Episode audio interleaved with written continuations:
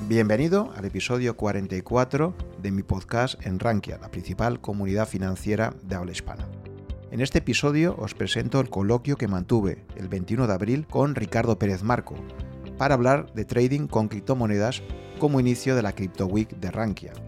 Ricardo es uno de los mayores conocedores del mundo cripto, tanto su faceta de matemático que ha hecho interesantes aportaciones en este campo, como su faceta de trader con amplia experiencia operando con Bitcoin y otras criptodivisas. Los que os guste este episodio, os invito también a escuchar el intenso debate que tuvo con Enrique Gallego sobre Bitcoin como opción de inversión en los episodios 41 y 42, así como la entrevista inicial que tuve con Ricardo en los episodios 32 y 33 de mi podcast. También recordaros que si queréis tener la primicia de cuándo se realizarán nuevos debates en directo y poder interactuar con los ponentes a través del chat, es muy recomendable que os suscribáis a mi blog en Rankia y a mi nuevo canal de YouTube donde se pueden ver en vídeo estas charlas. Y ya sin más os dejo con mi apasionante conversación con Ricardo Pérez Marco.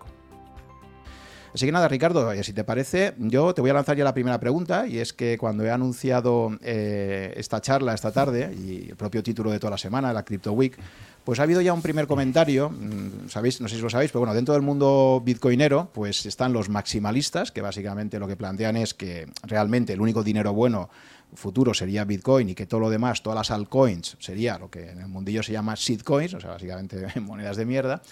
Eh, y entonces algunos comentaban pues, que les preocupaba que el llamarse Crypto Week era estar dando una cierta cobertura a otras criptomonedas que para algunos maximalistas consideran pues, que básicamente es un scam que va a acabar muy mal y que puede acabar haciendo perder dinero a todos. ¿no? Entonces, em, tú Ricardo, que sé que eres un gran defensor de Bitcoin, sí que me gustaría que empezaras diciéndonos hasta qué punto eres maximalista de Bitcoin o sí que crees que existe eh, la posibilidad y tiene sentido también poder hacer trading sobre otras criptomonedas. Sí, muchas gracias. Eh, Juan, y muchas gracias a Rankia por organizar eh, este evento, que, en fin, da una posibilidad de, informar un poco y, sobre todo de, advertir de los riesgos que tiene la inversión en criptomonedas. Eh, sí, soy, soy matemático y, soy surfista, soy surfista de, burbujas. Eh, ya explicaré un poco la estrategia de inversión que empleo. Eh, y, bueno, eh, el caso es que mm, cada cual tiene que informarse y tomar las decisiones que considere oportunas. También soy un maximalista en el sentido de que, de que creo que Bitcoin es, eh, puede, puede, llegar a ser la moneda de referencia internacional. eso no quiere decir que, mm, que no sea sensible a, a, los riesgos del mercado. Y siempre es importante, em, cuando uno ve riesgos, invertir, bueno, planificar coberturas eh, y en ese sentido, tiene todo el sentido del mundo eh, invertir también en otras criptomonedas como hedge. Luego hay que ver cuál es el objetivo de cada cual, ¿no? Eh, los maximalistas, nuestro objetivo en general es, incrementar nuestro capital en bitcoins. la moneda fiat para nosotros es, es, la moneda mala. muchas shitcoins son monedas malísimas. Eh, y eso no, pero eso no quiere decir que, no convenga, eh, pues en toda la estrategia de, trading que tengamos, em, invertir en, otras monedas para cubrirse de ciertos riesgos que puede tener Bitcoin. ¿no? Esencialmente, em, mi, tipo de inversión en, otras criptomonedas es, es, de la filosofía es tener un hedge a diferentes eventos. Ya lo explicaré en detalle eh, ahora más adelante. Pero bueno, si quieres, ese es mi punto de vista. Mm, no es el punto de vista más, eh, más común. Mm, de hecho, un, gran error que hace mucha gente es ver Bitcoin, decir yo quiero invertir en esto que se ha multiplicado por, por 10.000, por, por 100.000, etcétera, según cuando tomemos la referencia del precio. Y eh, un reflejo muy, muy naif y, y, un error muy, muy común y muy grave es decir, bueno, voy a invertir en una moneda que vale céntimos y típicamente esta gente ni, ni conoce eh, el supply de la moneda, es decir, la, cantidad de monedas que existen, ni, ni sabe lo que es la, capitalización de mercado de la moneda. Es un error muy común pensar que, que, porque una moneda, la unidad de una moneda está barata, es más interesante que Bitcoin. Si miramos la unidad básica de Bitcoin, que es el Satoshi, que es una cien millonésima de, de Bitcoin, pues bueno, está mucho más barato que el Bitcoin. Está 100 millones más barato, pero eso da igual. No es, no es una razón para invertir en Bitcoin o en otra moneda que, la unidad que elegimos sea barata, ¿no?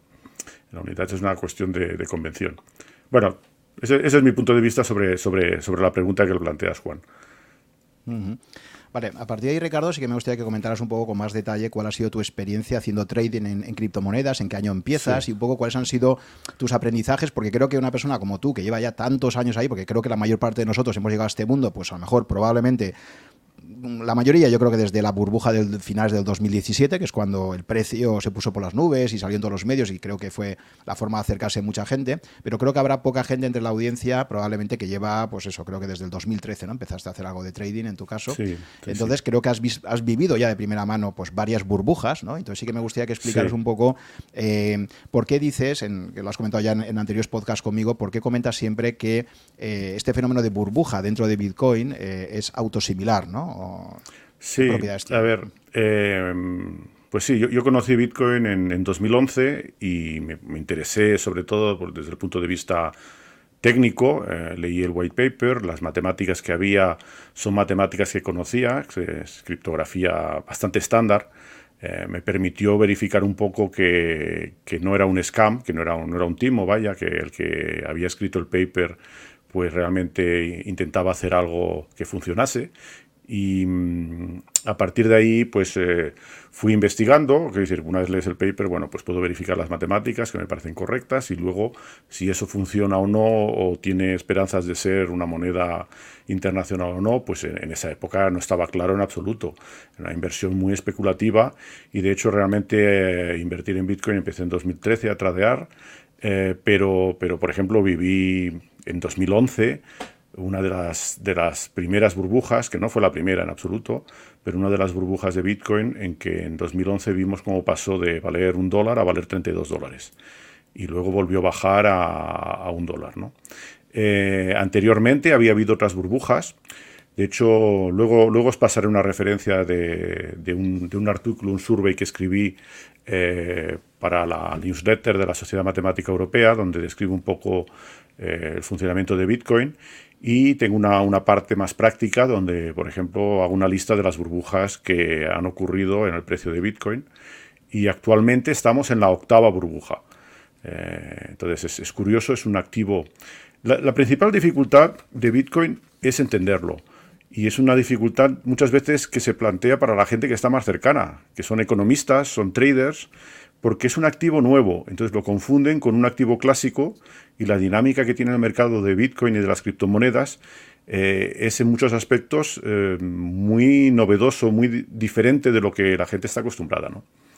entonces, eh, para comentar sobre el mercado de criptomonedas en general, también hay que entender que mm, la, la moneda que lleva la voz cantante y que arrastra el mercado es el mercado de Bitcoin la cotización de Bitcoin y la dinámica propia. Entonces, para ello, eh, lo primero que uno tiene que saber antes de invertir en criptomonedas es entender el mercado de Bitcoin. Y bueno, pues lo, recordaré un poco. De hecho, en, los podcasts que hicimos eh, expliqué un poco eh, esta sucesión de burbujas y, lo voy a resumir brevemente. el funcionamiento de Bitcoin está, está programado, es un protocolo y las reglas que rigen el, Bitcoin. Es un sistema monetario. Entonces, ¿por qué es un, activo nuevo? Porque es la primera vez en la historia que vemos surgir de forma espontánea un sistema monetario. Entonces, a, día de hoy no es aún un sistema monetario. Tiene ciertas malas propiedades, como la volatilidad, etcétera, que hacen que, que no sea una moneda buena para uso corriente, ¿no? Pero sí que tiene una, una probabilidad de convertirse en un sistema monetario y, el más potente a nivel, a nivel internacional. Eh, ese es otro tema, es una, los, maximalistas apostamos por eso. Es una apuesta de baja probabilidad, pero de alto rendimiento. Eh, apostar a, largo plazo que Bitcoin se, convierta la, la moneda de referencia mundial. ¿no? Y funciona de forma con un protocolo que está programado y las características principales que hay que entender, no hay que entender todos los detalles. A ver, cuando uno invierte en Bitcoin no es necesario que sepa criptografía, que sepa lo que es las firmas con curvas elípticas o el algoritmo de hash. Eso nos ocupamos los matemáticos, pero sí entender un poco para qué sirve. ¿no? Y mm, lo que es importante mm, para entender la economía de Bitcoin y el mercado es entender las cuestiones de masa monetaria, cómo se producen los Bitcoins, a qué ritmo y, además es que es lo importante, es mucho más predecible que, por ejemplo, eh, la dinámica monetaria del dólar o el euro, que están sujetas a decisiones políticas o decisiones estratégicas de los bancos centrales y de la Fed. En Bitcoin esto no es así. Está programado que al principio cada 10 minutos en media se producía un bloque y en cada bloque son bloques de transacciones que se validan y en cada bloque se producían 50 bitcoins. Y el protocolo establece que al cabo de, mm, eh, pues, eh, de, a ver, que cada cuatro años más o menos, en media, se, son 210.000 bloques, se divide la producción por dos. Entonces eso se llama un halving. Halving es del inglés, de half, se divide la, producción por dos y en el primer halving en vez de producirse 50 bitcoins cada 10 minutos, se producían 25 bitcoins. Luego hubo otro halving y el último lo hemos tenido en mayo de desde, el, del año 2020. Y actualmente en cada bloque se producen 6,25 bitcoins nuevos. Eso quiere decir que al día se producen 900 bitcoins. ¿Qué ocurre? Que es un cambio muy abrupto. Eh, cuando hay un halving, de repente eh, la producción se divide por dos y la oferta que hay en el mercado de bitcoins producidos por los mineros que necesitan vender bitcoins para, para, financiar todas sus operaciones de coste energético, de hardware, etcétera, pues la, la, oferta se reduce. Y si la demanda al mismo tiempo aumenta, porque hasta ahora la adopción ha ido aumentando de forma exponencial, la curva de adopción es, es una sigmoide, es típica de, de, los, de las adopciones de Internet virales, quiere decir que, el número de usuarios crece exponencialmente, pues tenemos periódicamente un mercado que es ilíquido. Y eso produce un aumento de precio que produce burbujas. Entonces, eh, muchos economistas han confundido esas burbujas con burbujas puramente especulativas. Las burbujas son especulativas todas, porque crea un fenómeno de, arrastre. Cuando el precio sube, eh, se habla en los medios de comunicación y mucha gente, eh, pues eh, de repente descubre que tiene que invertir en, Bitcoin en esa burbuja. Lo cual, cuando hay una burbuja, no es la mejor idea, no es el buen momento para invertir, es mucho mejor invertir antes. Y lo fantástico de Bitcoin es que esas burbujas se producen de forma periódica, no va a haber infinitas burbujas. Ahora tenemos una que, bueno, pues seguramente explotará este año o el siguiente y luego, igual, seguramente nos pasaremos tres años con, bueno, con, con, un, precio, que una cotización que va a ser lateral, hasta que haya el próximo halving y de nuevo se produzca el mismo fenómeno de liquidez. Esto es lo que ha acontecido en estos últimos años, en cierta manera, y hay ciertos modelos, modelos que lo describen. Em, claro, eh, ahora, bueno, estamos hablando ahora, hay mucha gente que nos escuche, pues eh, a lo mejor está interesada en invertir, que sepan que mm, realmente... Cuando, cuando uno invierte y está en plena burbuja, se expone a riesgos importantes eh, de, quedar pillado en, el momento que explota la burbuja. Cuando vemos las burbujas son como, como, como, ha comentado Juan y es una de las observaciones principales que, que, en fin, que a mí me llamó la atención como matemático. Soy matemático que viene de, los sistemas dinámicos. Mi tesis es, eh, en fin, en, en, problemas de pequeños denominadores y teoría del caos, como se llama popularmente, eh, y dinámica holomorfa, donde precisamente son famosos los trabajos de Mandelbrot, y donde se estudian objetos muy bonitos, que se llaman fractales, que tienen la particularidad de que las pequeñas partes del objeto son autosimilares o similares, es decir, que tenemos pequeñas partes que mm, reproducen la geometría macroscópica. ¿no? En los copos de nieve ocurre eso, etc. Y lo que vemos es que las burbujas que tenemos de Bitcoin sucesivas tienen la misma forma. De hecho, el fenómeno de burbuja es, bastante universal. Eh, la diferencia es que en Bitcoin las burbujas pues, pues explotan y luego reaparecen, lo cual no es el caso de las burbujas típicamente especulativas como las que se mencionan, las burbujas históricas de los tulipanes, los esquemas Ponzi y cosas de ese estilo. Em, entonces eso a mí particularmente me llamó mucho la atención y, es una observación muy simple que permite diseñar una estrategia de trading a, largo plazo con una franja temporal a 4 o 5 años vista. La experiencia demuestra que si alguien ha comprado Bitcoin en algún momento y los ha guardado durante cinco años, nunca ha perdido dinero. Eso tampoco significa que puedas que siga siendo cierto en el futuro, pero hoy por hoy es probable. Lo que pasa es que es muy diferente eh, invertir a 60.000 que cuando está a 10.000. Esencialmente tienes un potencial de, beneficio seis veces menor. ¿no? Entonces, eh, todos los que, los que estéis pensando en invertir ahora mismo, tenéis que tener muy presente esa situación y saber cuáles son vuestros objetivos. Si vuestros objetivos son a, a 10 años vista, pues a 10 años vista en cualquier momento seguramente es, Bitcoin sea una buena inversión, eh, a más corto plazo no. Entonces, bueno, es, parte de, la información que hay que saber. Luego, hay todo Una, pregunta, perdona, eh, Ricardo, porque hacen una pregunta por aquí que me parece así bastante mm. básica, pero que no conviene, conviene recordar.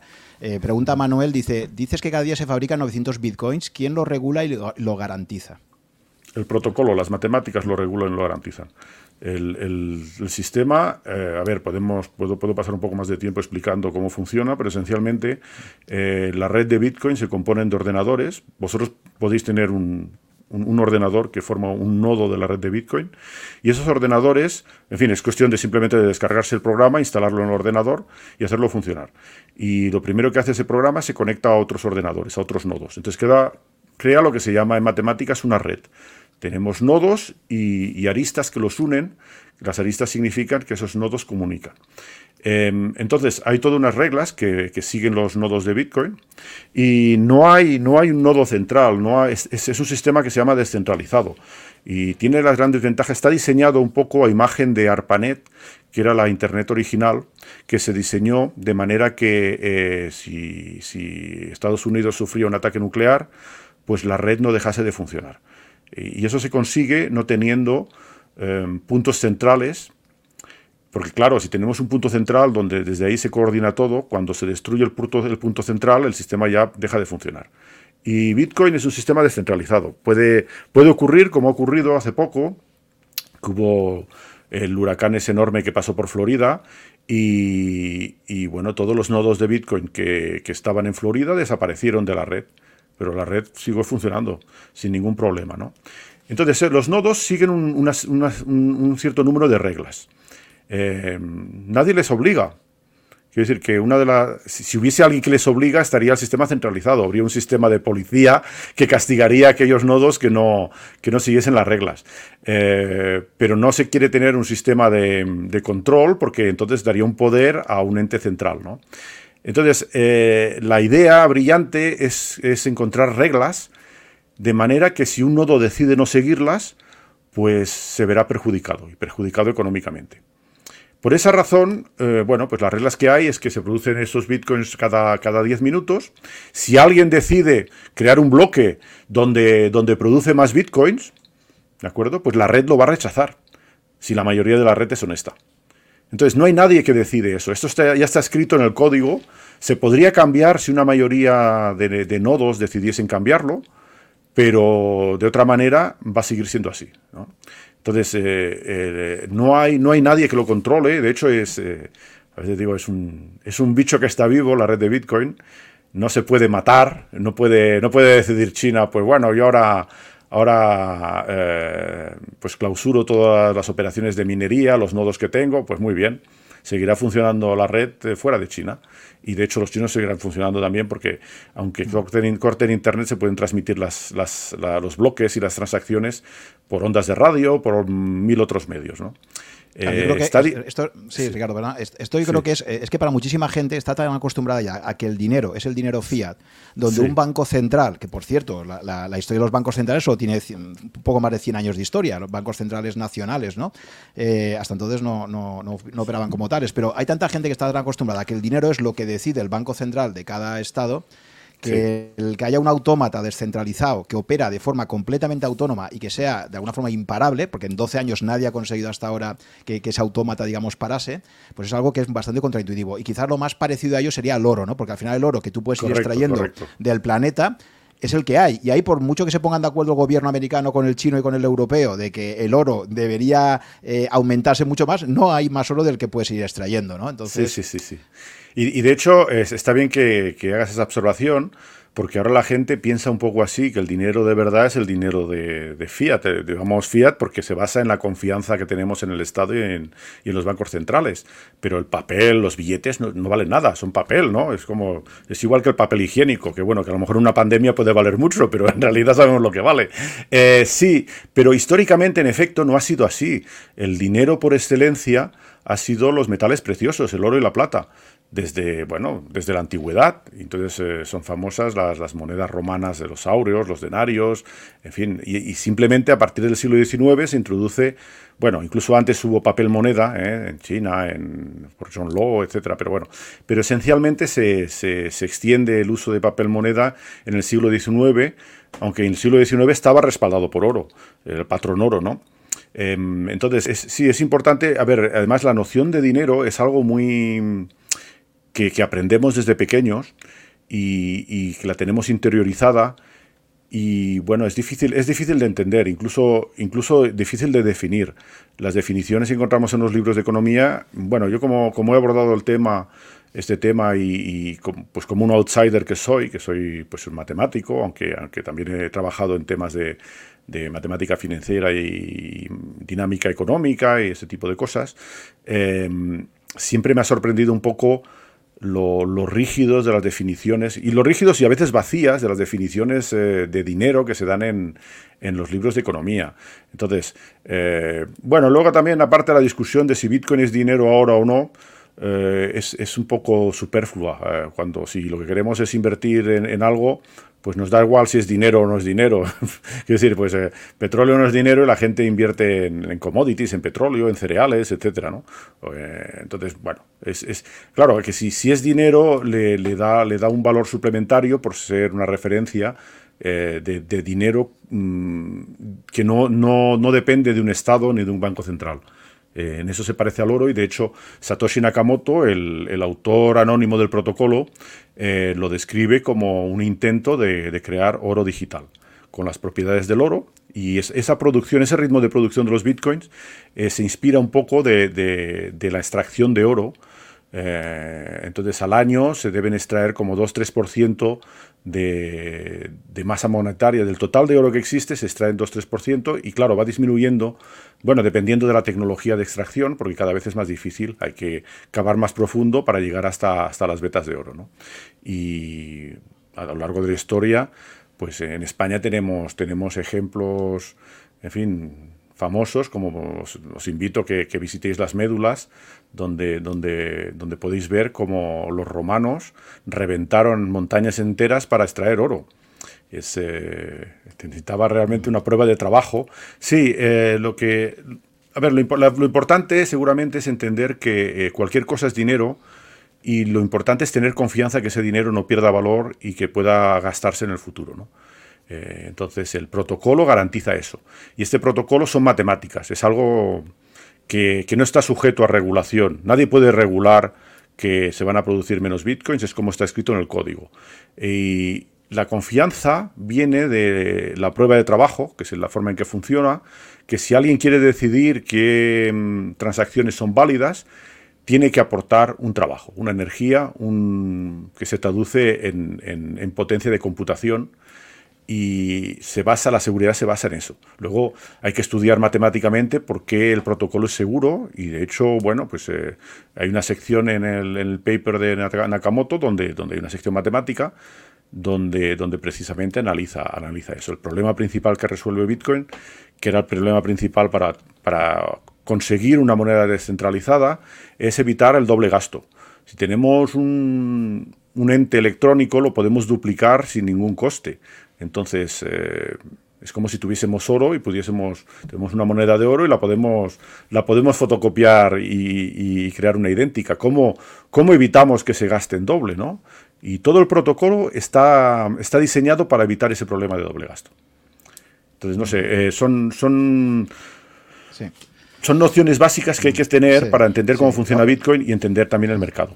Vale, sí, eso efectivamente. Era por aclararlo porque vamos a centrarnos más en la parte de trading, que es, la, que es el foco de la, de la sesión de hoy. Entonces, la, una pregunta que se hace mucha gente es esta, ¿vale? Tenemos un software que parece muy robusto, etcétera, eh, y creo que han aparecido ya desde, desde 2009 hasta ahora, creo que hay, puede ser unas 8.000 criptomonedas que han llegado a ser lanzadas. O, 8.000 y tal vez más. a ver, uno, eh, uno de los principios, sí. Entonces, te lo decía porque, porque ha habido ahí una explosión cambriana, digamos, de, o sea, porque esto al final eh, es, el sueño de Hayek y de otros eh, economistas monetarios que decían, no, aquí lo que tiene que haber es una selección darwiniana y que al final se imponga la moneda buena, no la moneda que te obliguen a utilizar los gobiernos, ¿no? Entonces, desde, desde la aparición de, de Bitcoin, pues ha habido 8.000 de esas 8.000, si nos vamos a, que creo que ahora nos, nos, querías comentar un poco, me gustaría que me comentaras un poco cómo ves la capitalización actual de esas criptomonedas, ¿de acuerdo? Creo que hay una ley de potencia muy clara donde Bitcoin está la primera con mucha diferencia, luego viene Ethereum y tal. Entonces, si, te parece, podríamos comentar un poco para nuestros oyentes, eh, pues eso, en este momento el ecosistema de criptos que han surgido a partir del paper embrionario de, de Bitcoin, ¿Por qué crees que de esas 8.000 realmente hay muy pocas que merezcan la pena tradear con ellas, ¿de acuerdo? ¿Y, cuáles desde tu punto de vista crees que serían esas monedas? ¿no? Porque están preguntando por aquí también algunas que si tal o Pascual. Me gustaría que tú primero nos dijeras tú de primera mano cuáles consideras interesantes y por qué. Sí, a ver, lo, primero, primero lo más simple, bueno, primero una, observación general es que cada vez que hay una burbuja hay lo que se llama en inglés un hype, ¿no? Entonces, eh, eh, llega mucha gente nueva que no, que no conoce el tema y bueno, pues lo típico, lo que decía antes, que ve que Bitcoin está muy caro y se pone a invertir en cualquier token o cualquier moneda que vale, que vale céntimos pensando que va a multiplicar por 10.000 su capital, ¿no? A ver, eh, eh, el origen de esto sería, yo creo que más bien fue en la, burbuja 2013, donde uno, una de las particularidades de, de Bitcoin es que no solamente Nakamoto escribió el protocolo en un paper, en un artículo donde describió el protocolo, sino que eh, a, los dos meses eh, publicó, eh, bueno, hizo un bueno, dio, el código, el código era accesible, es decir, que creó el código que, funcionaba y que según ese protocolo. De manera que la gente se lo podía descargar en su ordenador y experimentar con él, minar bitcoins, que entonces no valían nada, era un token, era de juguete, y, la gente que se interesaba en ello, sobre todo, bueno, pues era un poco de hobby experimental, eh, y se minaban, entonces podían minar miles de bitcoins sin, sin, ningún esfuerzo con tu ordenador personal. Luego mucha, de esta gente que minó bitcoin, pues muchas veces estos ordenadores y estos bitcoins los borraron porque quitaban sitio, luego la máquina hacía ruido cuando minaba, y quitaba potencia, bueno. El caso es que el código es libre. Em, es, es, es, transparente, quiere decir, bueno, hay que saber, saber un poco de leer el código en C, pero si uno sabe, puede leerlo o puede fiarse de quien sepa y, puede leer el código y también se puede modificar. Entonces, claro, es, trivial coger el código de Bitcoin, cambiar ciertos parámetros, mejorarlo, tal vez, ¿eh? se puede mejorar, y crear una nueva criptomoneda. Y en, el 2013 surgió la fiebre de las altcoins. Entonces, las altcoins son alternative coins, pues surgieron un montón de altcoins, muchas derivadas del código de Bitcoin, como Littlecoin, como Doge, como, en fin, un montón de, coins que os podría mencionar muchas que no sonarían a nada porque ya desaparecieron. ¿no? Eh, y en efecto, lo que promueve también este sistema es un ecosistema mm, de selección darwiniana. Mm, sobrevive pues no solamente, en fin, el, mejor código, sino también el más popular, el más establecido, el más seguro y el más descentralizado. Entonces hay una serie de propiedades que hay que, hay que entender cuando uno, uno mira un token, un, un proyecto. Luego, además de, de, modificar el código de Bitcoin, surgieron otros proyectos donde se reescribía el código desde el principio y se basaba en otro tipo de verificación que no era la prueba de trabajo. El principal es la proof of stake, que validan sobre todo los, que tienen un stake, una cantidad importante de, esa coin, ¿no? de esa moneda. Eh, tiene sus problemas las proof of stake, hay que saber que no, son seguras como la proof of work, eh, tiene la ventaja que también consume menos energía. Y bueno, eso, eso hay que saberlo un poco, pero entonces, por ejemplo, una, la primera coin de ese estilo que salió fue Next, NXT, y bueno, que se basaba en Proof of Stake con un código completamente nuevo y bueno, pues se vieron muy rápidamente los problemas que, esa, prueba de verificación daba, ¿no? Luego, bueno, pues eh, la tecnología que hay detrás es importante entenderla. Em, también ocurren cosas completamente nuevas que no, que no ocurren para monedas clásicas y son los forks. Entonces puede ocurrir que una parte de la red de, Bitcoin o de otra criptomoneda pues quiera cambiar el código de cierta manera. y no haya un consenso, no haya pues, posiciones opuestas. Esto ha pasado en Bitcoin y ha pasado en otras monedas. Y entonces, ¿qué ocurre? Pues, eh, pues ocurre que mm, la blockchain es, el fichero donde están todas las transacciones validadas. Entonces, una sucesión de bloques de transacciones validadas que se encadenan criptográficamente. Tiene la particularidad que no, que no se puede falsificar. Es un, truco criptográfico que permite eso. Y mm, de repente, pues eh, una parte de la red puede decidir que cambia, cambia las reglas, y entonces la otra parte no la reconoce. Entonces eh, hay un divorcio entre, entre, entre dos partes de la red que continúan la blockchain con dos ramas diferentes. ¿Y eso qué pasa? ¿Qué ocurre? Pues crea, a partir de la moneda original se crean dos monedas. Es lo que se llama un fork. Entonces es un fenómeno muy nuevo, muy diferente, que no lo vais a encontrar en los libros de economía ni de teoría monetaria porque no, no ha existido antes y académicamente es muy interesante, es muy interesante investigar qué ocurre, pero bueno, hay que, hay que tener en presente que, bueno, pues eh, ocurren cosas así. Es uno de los riesgos que tiene invertir en, criptomonedas, ¿no?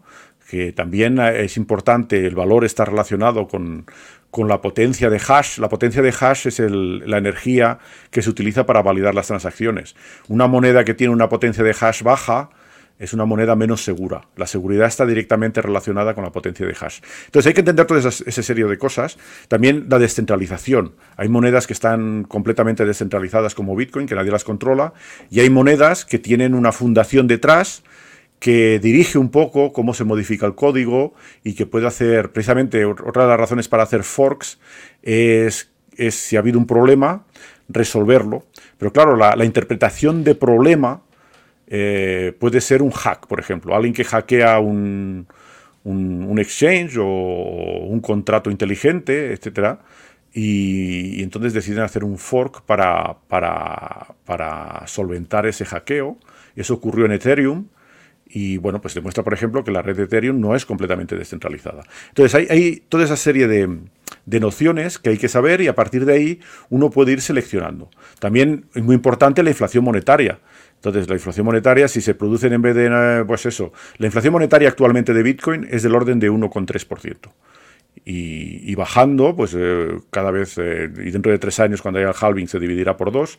Eso está por debajo de la inflación monetaria del oro. Y bueno, pues es un, es un parámetro importante investigar la inflación monetaria cuando se invierte a largo plazo. ¿no? si se invierte a corto plazo, pues es menos importante, pero bueno, hay, que, hay que saber este tipo de, de, partes técnicas para discriminar unos proyectos de otros. Entonces, bueno, uno de los criterios fundamentales es, si se tiene una moneda, es mirar eh, la capitalización. La market capitalization es eh, simplemente el precio de la moneda multiplicado por el número de monedas que, existen ¿no? Eh, y en circulación, que se han producido. Aunque fijaros que también eh, en Bitcoin em, hay muchos Bitcoin, del orden por lo menos de 3 o 4 millones de Bitcoins, de los 18 millones y medio que han sido producidos, que están perdidos. Entonces me decís, ¿cómo, ¿cómo, se pueden perder los bitcoins? Pues muy simple. cada, los bitcoins están, están, cada uno está en una dirección que es pública, y de hecho todas las transacciones son públicas, se sabe, todas las transacciones se ve de qué dirección a qué dirección eh, circulan los bitcoins, ¿no? Pero para desbloquearlos, para moverlos, hace falta firmarlos con una clave secreta. Y si se pierde esa clave secreta, esos bitcoins están perdidos para siempre. Entonces ha ocurrido por errores de la gente, de bueno, pues perder las claves secretas, de enviarlos a una dirección que de hecho no, no existe o no tiene clave privada, eh, que, se pierden bitcoins, o gente que los minó al principio, que luego jamás los movió. No se sabe si están perdidos o están ahí esperando a moverse eh, algún día, porque la clave no está perdida, o alguien la vuelve a encontrar, pero mm, si se ha perdido la clave, actualmente la tecnología, las matemáticas no permiten encontrarla y se, consideran esas monedas perdidas. Entonces es, importante conocer todos estos eh, elementos fundamentales y, una vez em, sabemos el número de monedas que se han producido y el precio, tenemos el, la market capitalization, que es como para las acciones, para los que estéis acostumbrados a invertir en bolsa, multiplicáis el precio de la acción por el número de acciones que, existen y, os da la, capitalización de, esa empresa. Entonces ahí, bueno, tal vez puedo compartir alguna pantalla, la pantalla, enseñaros un poco eh, mira, bueno, aquí la primera pantalla que os, comparto es, es, lo que se llama un Bitcoin Explorer. Entonces aquí, aquí veis una lista de números en la columna izquierda, que son los bloques. Actualmente acabamos de validar no hace mucho el bloque 680.000. Pensad que cada bloque se valida en media cada 10 minutos. Aquí podéis ver el timestamp en la columna cuando se han validado. Y bueno, si clicáis aquí en el bloque vais a poder ver las transacciones que hay. Este bloque, este último bloque que se ha validado, tiene casi 2.600 transacciones. Y bueno, eh, Internet va un poco lento, pero bueno, os, os, va a mostrar todas las transacciones que están incluidas en el bloque. Aquí tenéis la primera. Entonces, fijaros que en esta primera transacción, eh, solamente por explicar un poco a quien no esté acostumbrado a, nunca haya visto un bloque Explorer, eh, cada, cada, cada ítem aquí es una transacción. Entonces, eh, la primera transacción no tiene input, es el Coinbase que se llama, que es la transacción donde se producen los bitcoins nuevos. Y de hecho no hay 6,25 como os he dicho, pero hay 9, 9 bitcoins en esa transacción original. Y de ahí hay 6,25 bitcoins que son nuevos y el resto, ¿de acuerdo? Que van a ser 2,75, son bitcoins que mm, recupera el minero, el que valida el bloque, con, las comisiones de las transacciones que vienen incluidas, de las 2.600 transacciones. Eh, fijaros que ya la, comisión, la comisión es algo que se pone a cada transacción para que se incluya lo más rápidamente posible en el bloque. ¿no? Y luego cuando miramos una transacción, mira, por ejemplo, esta primera, después de la Coinbase, tiene un input que está aquí, esto es la dirección de origen de los bitcoins, que contiene 1,4 bitcoins. Entonces siempre los bitcoins llevan 8 decimales. Eh, la, unidad fundamental, básica, es el Satoshi, que, es una 100 millonésima de, bitcoin. Y esta transacción es una sola transacción, pero que envía eh, los bitcoins a estas actualmente 11 direcciones. De hecho, lo envía a 10 direcciones y hay una dirección, de, de retorno del cambio normalmente. Eh, entonces, fijaros que también es muy eficiente el sistema porque mm, eso, por ejemplo, con las transacciones bancarias no podéis hacer una, transferencia que vaya a varias cuentas al mismo tiempo. En Bitcoin se puede hacer. Bueno, en fin, eso si os interesa podéis mirarlo. Eh, es, para que mm, eh, daros ciertos elementos para que podáis explorar un poco cómo funciona en tiempo real la, la, blockchain de Bitcoin. ¿no? Eh, y si esperáis un poco, veréis bloques nuevos que se validan, etc. Bueno, os voy a enseñar eh, la, capitalización de criptomonedas. Esta es una página muy popular que se llama CoinMarketCap, que ordena las, criptomonedas y, los tokens. Entonces ya explicaré un poco más adelante la diferencia entre criptomonedas y tokens eh, por capitalización. Entonces la primera es Bitcoin, y bueno, pues aquí tenéis el Circulating Supply, como os decía, es 18 millones y medio, es algo más, es 18 millones 687 mil.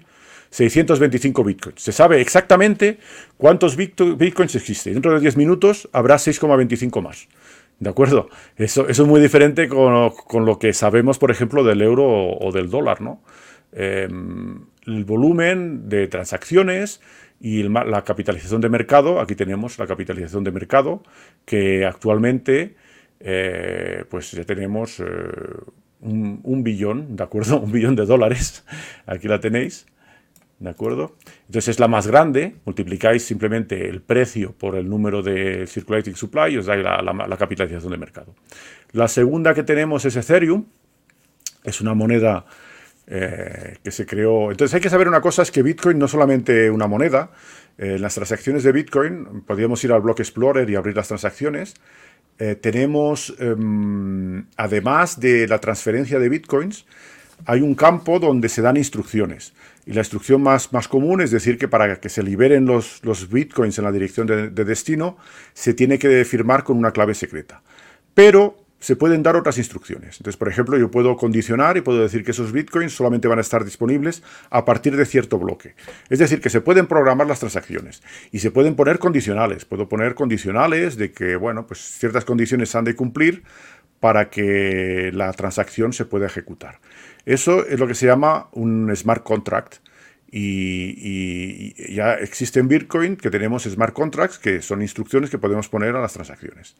Eh, en Bitcoin voluntariamente se limitó la potencia del lenguaje de los smart contracts para evitar problemas de seguridad.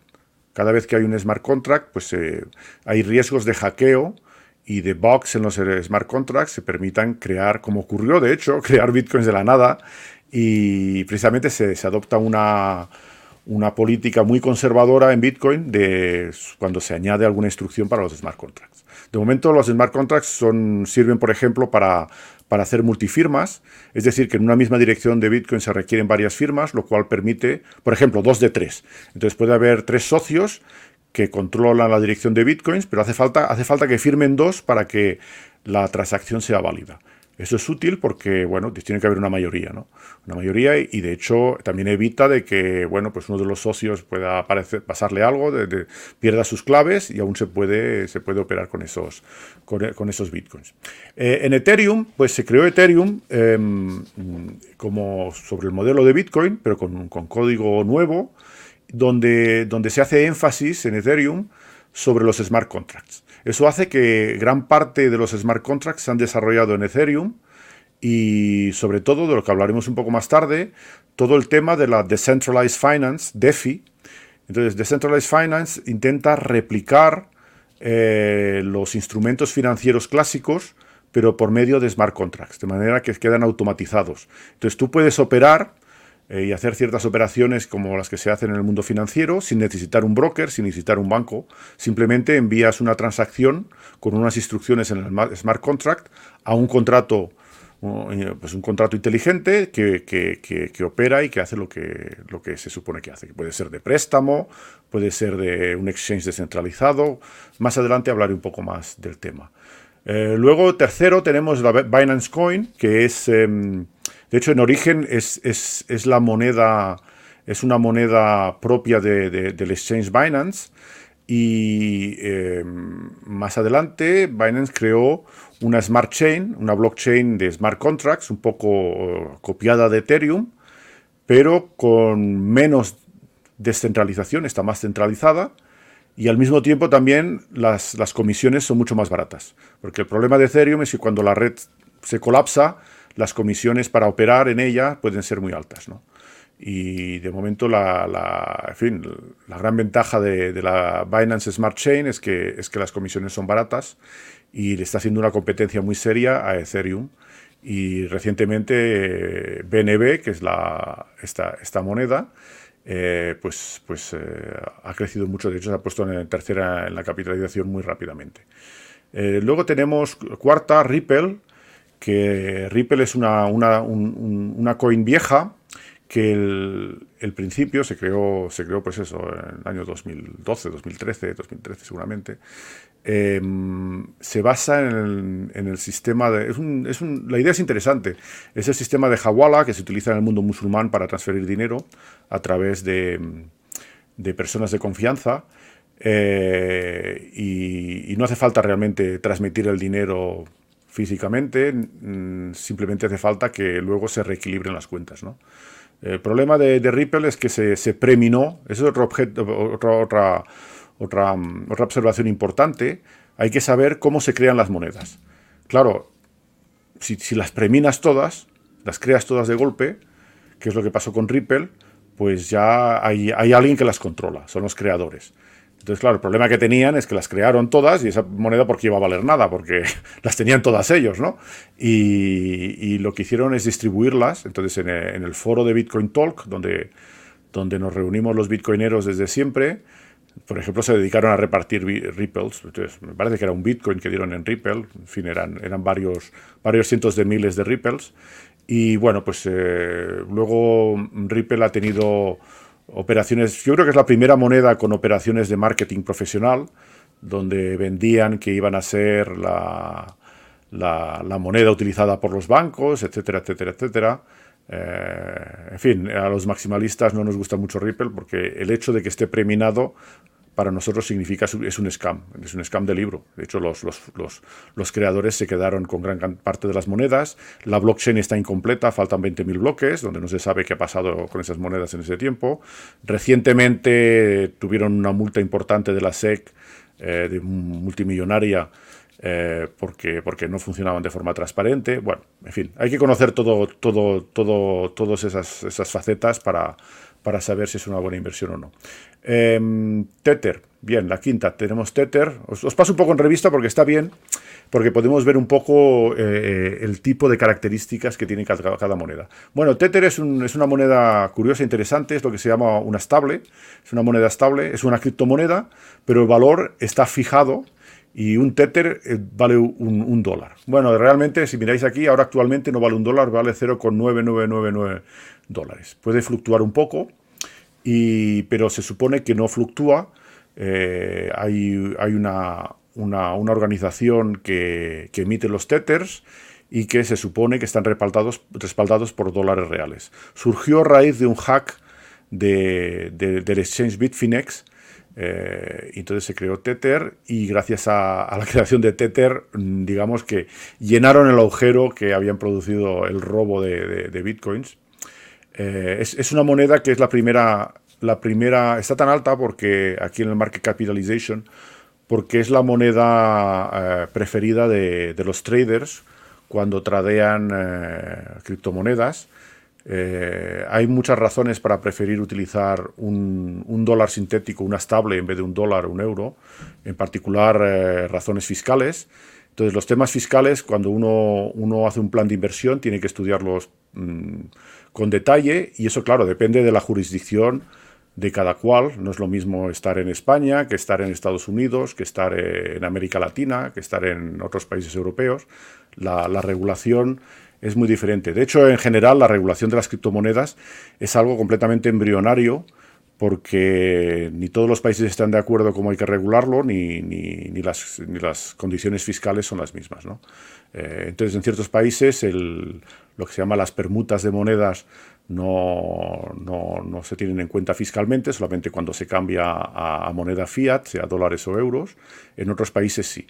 Bien, eso, eso lo hablarán los, compañeros que, que, son expertos en temas fiscales, ¿verdad? Pero esto quiero, quiero insistir, es muy importante porque en España en particular tenemos, tenemos un tratamiento fiscal eh, donde cada permuta se tiene que declarar y entonces, ojo, porque, porque a más de uno le puede traer disgustos esto. ¿eh? tenerlo en cuenta que no es lo mismo, creo que me comentabas tú, Ricardo, que en Francia, por ejemplo, es diferente. Fíjate que dentro de la propia Unión Europea en, Francia, la tributación es muy diferente. Las, las, permutas no, no, cuentan de momento, salvo lo cambien, pero... Y bueno, y en otros países, por ejemplo en Alemania, si uno ha tenido criptos durante más de un año, eh, no, no hay ningún ningún impuesto sobre la plusvalía. ¿eh? Entonces, eh, bueno, pues depende de cada, de cada país y cada jurisdicción. Vale, pero ojo con esto, quiero insistir y dedicaremos dentro de esta Crypto Week, vamos a dedicar una sesión específica para hablar de fiscalidad y por lo tanto os aconsejo a todos que, que, estéis pendientes de este tema porque luego más de uno se puede llevar un disgusto. Pensar siempre que todas las inversiones hay una parte fiscal asociada que, que hay que siempre tener en cuenta. Correcto.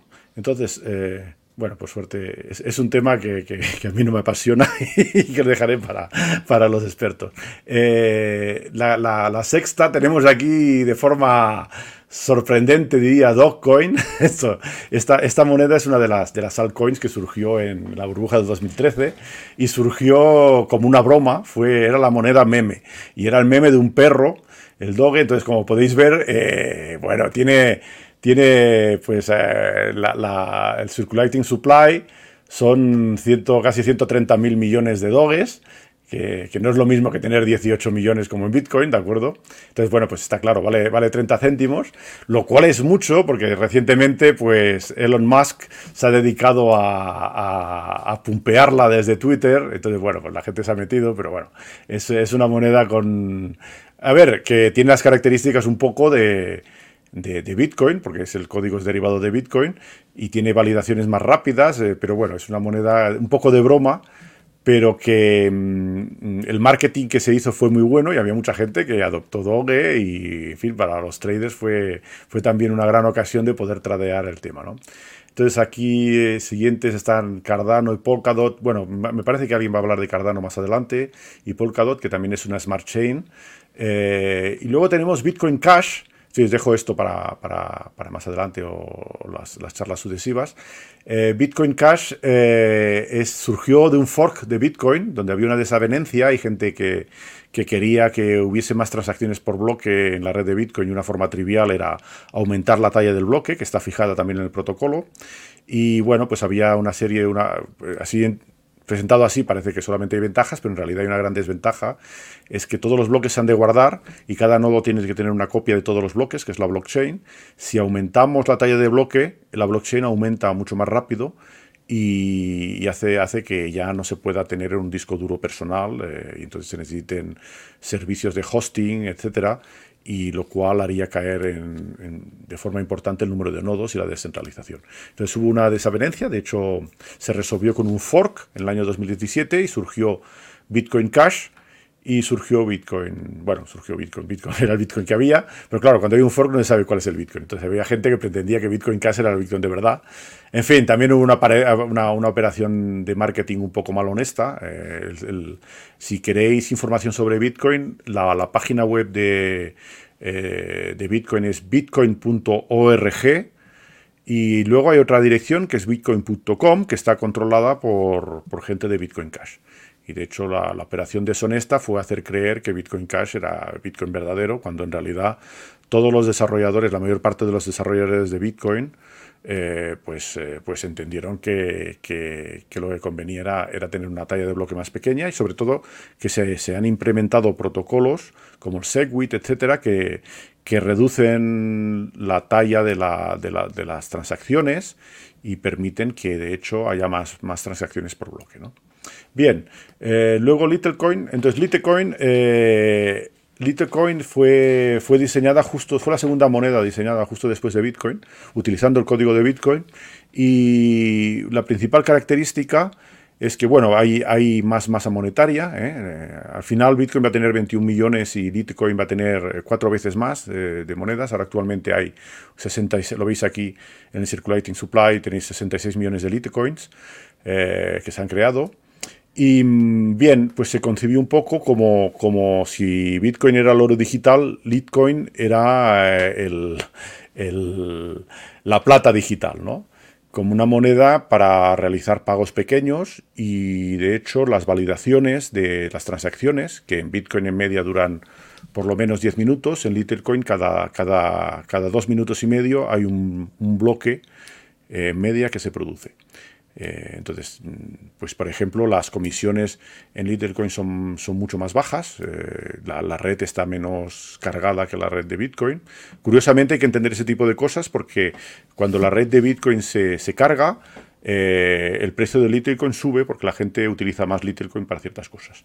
Porque precisamente, pues, si tienes que, que, hacer una operación y, bueno, es transferir simplemente eh, hay diferentes tipos de operaciones o pagar a alguien y le da igual recibir bitcoins que litecoins, pues eh, si, las, si las tarifas de las comisiones de, bitcoin están altas eh, para hacer transacciones, pues utilizas Littlecoin, que cuesta nada, unos centimillos. y luego, bueno, pues puedo continuar. Uniswap, por ejemplo, a ver. una cosa, Ricardo, respecto a lo que has comentado ahora, em, sabemos que hay una propuesta para, para que a través de Bitcoin, que efectivamente lo que busca sobre todo es la seguridad, y por eso las transacciones son tan lentas, ¿no? Eh, pero la, capa que se está montando sobre eh, Bitcoin, la, Lightning Network, en la que por cierto eres un experto porque has estado incluso proponiendo un algoritmo mejor para que no haya eh, tanta información sobre cómo se hacen las transacciones a través de los nodos. Tú, que, a, nivel personal, ¿qué, opinión tienes? O sea, decir, si la propuesta, como decías, de Littlecoin es, era como proponer esa plata digital, ¿no? Esa moneda. ¿Tú crees que al final se va a acabar imponiendo más una capa 2 sobre Bitcoin tipo Lightning Network o crees que tiene sentido también que pueda coexistir con, otras... Eh, a ver, yo creo que todo tiene sentido, pero es verdad que eh, en el momento en que, en, que, en que la Lightning Network funcione, eh, en fin, esté, esté completamente popularizada y se use pues, pues mm, va a perder bastante valor, ¿no? En ese sentido. Em, lo, que, lo que ocurre es que, bueno, ahora mismo está en desarrollo. La, red Lightning eh, permite abrir canales de pago y, en el futuro el objetivo es reemplazar, por ejemplo, la red Visa. Eh, lo cual es muy interesante para los comerciantes porque permite pagos instantáneos sin tener que pagar ninguna comisión a Visa y con pagos prácticamente gratuitos. Eh, en efecto, hay toda una serie, entonces hay que estar un poco al tanto de los desarrollos técnicos que se van produciendo eh, y para, también ver los riesgos que tienen ciertas monedas. De hecho, en, este mundo cripto, una cosa que observas es que hay gente con ideas geniales, eh, pero, pero que no tienen el buen timing.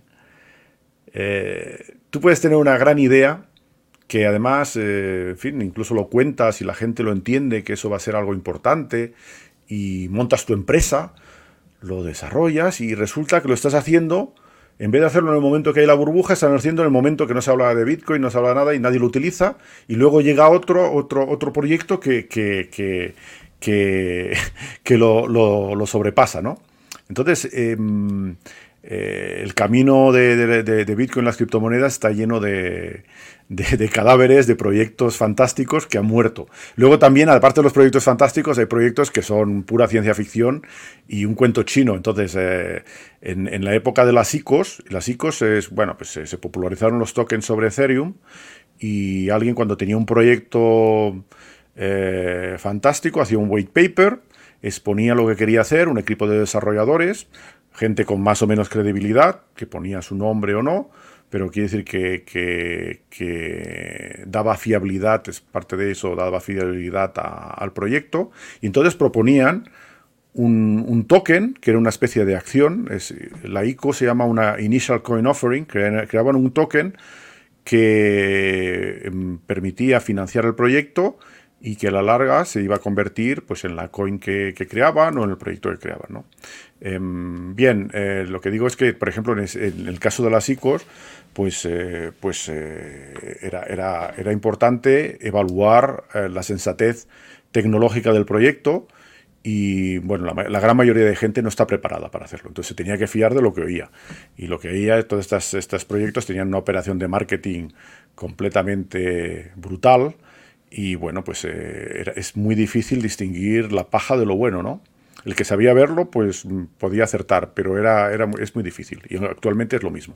Pasa, pasa lo mismo con estos proyectos. Por ejemplo, NuiSwap, la, la, la 11, esa es una coin que está asociada a, la 11, esta, esta, entonces está asociada a un, a un exchange descentralizado, que es un contrato sobre Ethereum, donde yo puedo tradear, cambiar Ethereum o, intercambiar un token por otro en la red de Ethereum con un smart contract. Es decir, no, necesito un exchange clásico, simplemente envío, envío, envío mi token y el contrato hace que me devuelve el otro token. Eh, todo esto funciona con ciertos protocolos, un algoritmo que, está escrito en el, smart contract que se puede consultar. Eh, y bueno, hay un token de, de gobernancia que está asociado al, proyecto. ¿no? En fin, em, tal vez, tal vez, bueno, pues he, comentado un poco el tema de, la, capitalización de mercado. Em, hay que, em, además de la capitalización de mercado, pues hay que, y de, la inflación monetaria, eh, algo que es importantísimo para evaluar el, crecimiento de las criptomonedas son los indicadores de adopción. Tenemos que ver el, sistema, a ver, la razón por la cual el precio de Bitcoin sigue subiendo es porque la adopción sigue creciendo exponencialmente. Eh, si, por ejemplo, la adopción decreciese mucho más rápido que el halving, entonces el precio tendría que bajar. Tendríamos el fenómeno inverso. Pero ¿qué ocurre? Que, que Bitcoin se vuelve cada vez más escaso, se producen menos, y al mismo tiempo la, adopción, cada vez hay más gente que quiere comprar Bitcoin, que quiere usar Bitcoin, que quiere tener Bitcoin, ¿no? Y, cuando tradeas es importante tener una noción de, indicadores de adopción. Entonces, los principales indicadores de adopción que hay, bueno, pues puedes mirar eh, lo que se habla de, esa moneda o ese proyecto en Twitter, los grupos de Telegram, el número de, de, participantes en los grupos de Telegram, teniendo en cuenta que se pueden falsear también. Proyectos que han creado bots con, con, miles de, usuarios de Telegram que se suponía que estaban en el proyecto, en su proyecto, pero bueno, hay que los, la actividad en Reddit, en Reddit es un, pues una, una, una, red de noticias que es muy utilizada por el mundo cripto. y luego hay datos también que se, se, extraen de, la blockchain, de las blockchains mismas, las, eh, las direcciones activas, el número de wallets que se crean, eh, etcétera. ¿no? Yo, por ejemplo, por, citar un ejemplo, cuando hace, hace mucho tiempo, el 2013, 2014, etcétera, utilizaba eh, el, el, wallet de referencia era blockchain.info. Es una página web que tenía un wallet. Bueno, ahora sigue teniéndolo, pero ha cambiado los dueños. En fin, ya no es lo que era. Eh, el caso es que mm, en aquella época daba, daba un indicador muy fiable sobre la adopción, porque tenían una, gráfica sobre, en fin, una estadística sobre el número de wallets que se creaban y eso nos daba una idea de, la adopción. Lo más simple para cuando alguien quería invertir en Bitcoin o, tener Bitcoins era decirle, mira, te vas a blockchain.info, te, registras ahí y quedas tu email solo y ahora te, ahora te puedes bajar la aplicación, en aquella época no, no tenía la aplicación, y, te creas el monedero y puedes recibir Bitcoin. un aspecto importante que, bueno, lo, comento ahora porque surge el tema, que bueno, cuando uno invierte en Bitcoins, lo que decimos es, si no tienes las claves, no tienes los Bitcoins. Not your keys, not your Bitcoins. Es decir, que em, si os metéis, hay que tener cuidado. Primero hay que tener cuidado con scams, que hay gente que te va a vender un proyecto de bitcoins y no sé qué, te va a pedir euros o te va a pedir bitcoins o lo que sea, pero no, no te va a dar los bitcoins. Va a decir que es un proyecto, que ellos tienen un bot que, que tradea, que tiene un beneficio del 15% mensual, etcétera, etcétera, etcétera, como un scam que ha salido hace poco. Eh, y la gente se lo cree y se cree que está invirtiendo en bitcoins. Ahí lo que te estás metiendo es un Ponzi de, libro. Entonces eh, hay que evitar todo ese tipo de proyectos. Si uno quiere invertir en bitcoins, tiene que comprar bitcoins y podérselos traer a su billetera. Si no puedes traértelos a tu billetera, no son tus bitcoins. Entonces, Muchas veces los inversores clásicos no lo entienden porque están acostumbrados a operar en bolsa, donde necesariamente necesitas pasar por un broker que tiene la custodia de las acciones, etcétera, ¿no? Eh, o en commodities a través de contratos de futuro o otro tipo de, de, inversiones virtuales. ¿no? Es también como la diferencia entre, entre invertir en oro físico o en oro papel. Quiere decir que Puedes comprar eh, el ETF GLD, que representa el oro, pero no tienes oro, tienes un, la promesa de un broker que eso corresponde al oro. Eh, bueno, en, Bitcoin pasa lo mismo, y, si tú no puedes traerte tus Bitcoins a tu, a tu wallet, no tienes bitcoins. No es tan complicado entender cómo funciona un monedero. Un wallet es un monedero de criptomonedas. Eh, simplemente te, puedes descargar una aplicación, tienes un botón para enviar, otro para recibir, y cuando lo instalas te dan unas palabras, la semilla, que es lo importantísimo que hay que guardar cuidadosamente, porque en el caso de que se te rompa tu ordenador o tu móvil, poder eh, resucitar tu, monedero. ¿no? Pero si no te permite sacar los bitcoins, como ocurre, por ejemplo, en ciertas, fin, pues, eh, Sí, se puede decir, porque no. Revolut, por ejemplo, puedes comprar bitcoins, pero no los puedes sacar. Por eso no, estás comprando bitcoins. Estás, ellos te dan la cotización del bitcoin y en el momento que hay un fork, ¿qué pasa? Por ejemplo, porque yo si tengo un fork y tengo los bitcoins en mi monedero, pues cuando hubo el fork de Bitcoin Cash, de repente tuve bitcoins y tuve Bitcoin Cash. Tuve las dos cosas. Eh, la gente que guarda también, eh, se pueden guardar los bitcoins en un exchange. Los bitcoineros viejos no lo hacemos o no nos gusta hacerlo porque eh, a ver, en la primera época, eh, Bitcoin, eh, el mercado era un Far West. Quiere decir que hay que entender que los hackeos estaban en orden del día. Todos los exchanges se hackearon. a ver, la seguridad de, Internet es, es, muy mala. Y lo hemos descubierto con, Bitcoin y las criptomonedas.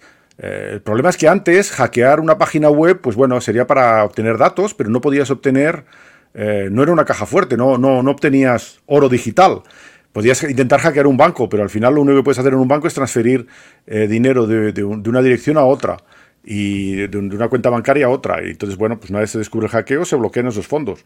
Eh, bueno, hay, hay, formas más sofisticadas, como algún hackeo que hicieron, donde, donde no sé si contrataron a, a, 100.000 filipinos que fueron a cajeros a sacar el dinero en, efectivo. Pero bueno, es mucho más complicado y las cantidades no son tan grandes. Pero los mayores robos se han producido en, en exchanges y además uno famoso fue el hackeo de Mongox en que robaron 800.000 bitcoins. Y de hecho eso, eso fue un impacto tremendo porque era el principal exchange de, Bitcoin. Entonces todo eso, los bitcoineros viejos lo sabemos, no nos gusta dejar los bitcoins en el exchange porque si hackean el exchange, pierdes, pierdes tus criptomonedas.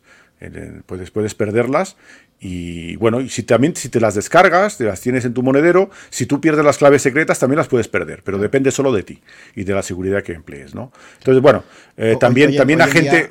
Sí, Hoy, en día, Ricardo, los exchanges cada vez más hacen custodia en frío, precisamente creo que tienen el 98 o el 99% de, de sus monedas en, frío y creo que también tienen por ahí seguros porque, porque son conscientes de esto, ¿no? Entonces, claro, yo una pregunta que te haría a ti es, para una persona que está empezando ahora, claro, el, irte a custodiar, idealmente, evidentemente, es que tus claves privadas las custodies tú, ¿no? Pero probablemente para mucha gente que está empezando y sobre todo con cantidades pequeñas, no sé hasta qué punto les merece la pena. Porque, claro, la custodia de uno mismo es que tú eres tu propio banco y, claro, eso también tiene tu. Sí, sí, no, no, a ver, responsabilidad. Correcto. Yo creo que eh, con la, experiencia que he tenido también de, fin, la gente, la gente no, no, quiere estudiar, pero bueno, al final, si quieres ser independiente y no depender de un banco, tienes que estudiar un poquitín para, para cómo guardar tus, tus, ahorros en criptomonedas. Pero en efecto, si la cantidad es pequeña y no te da miedo perderla, pues, pues lo más simple es dejarla en un exchange. Eso es, la, complicación mínima. Lo único que tienes que guardar eh, correctamente son los passwords, eh, meter sistemas de, de two-factor authentication para que sea más seguro, acceder a, a tu, a tu cuenta del exchange. Y si es una cantidad pequeña, lo más simple es dejarlo en el exchange, en efecto. Pero bueno, eh, luego pasa que la cantidad pequeña, luego si el precio sube, se vuelve una cantidad grande, hay que estar preparado para, para guardarlos. Eh, hay diferentes tipos de wallets, hay wallets también más seguros que son los hardware wallets, que permiten que las claves secretas no estén en tu ordenador, sino en un dispositivo externo y que simplemente utilizas para firmar las transacciones. Bien, todo eso requiere una cierta, un cierto estudio y una cierta preparación, pero en efecto lo más simple es lo que, lo que propones, bueno, pues la gente compre, lo deja en el exchange, si no es una cantidad importante no, no necesita complicarse la vida. Pero, em, insisto, que uno tiene que saber que, que, está comprando Bitcoin, y no un token, una representación digital de eso que no, que no lo puedes, no lo puedes, no lo puedes. Lo importante es poder traértelo a tu, a tu monedero y poder utilizarlo tú y distribuirlo, ¿no? Bien, ¿qué más cosas tenía yo apuntadas? Tenía algunas apuntadas, algunas cosas que quería mencionar, que son un poco diferentes. Bueno, como comentaba al principio, eh, Bitcoin es un activo nuevo, es un sistema monetario que surge espontáneamente y, eh, bueno, no solamente los economistas no lo, no lo, entienden, o no lo, han entendido hasta ahora eh, correctamente, a ver si tengo aquí los artículos de Krugman del 2013, a ver si os, voy a compartir. Eh, ¿Dónde está esto? Por aquí.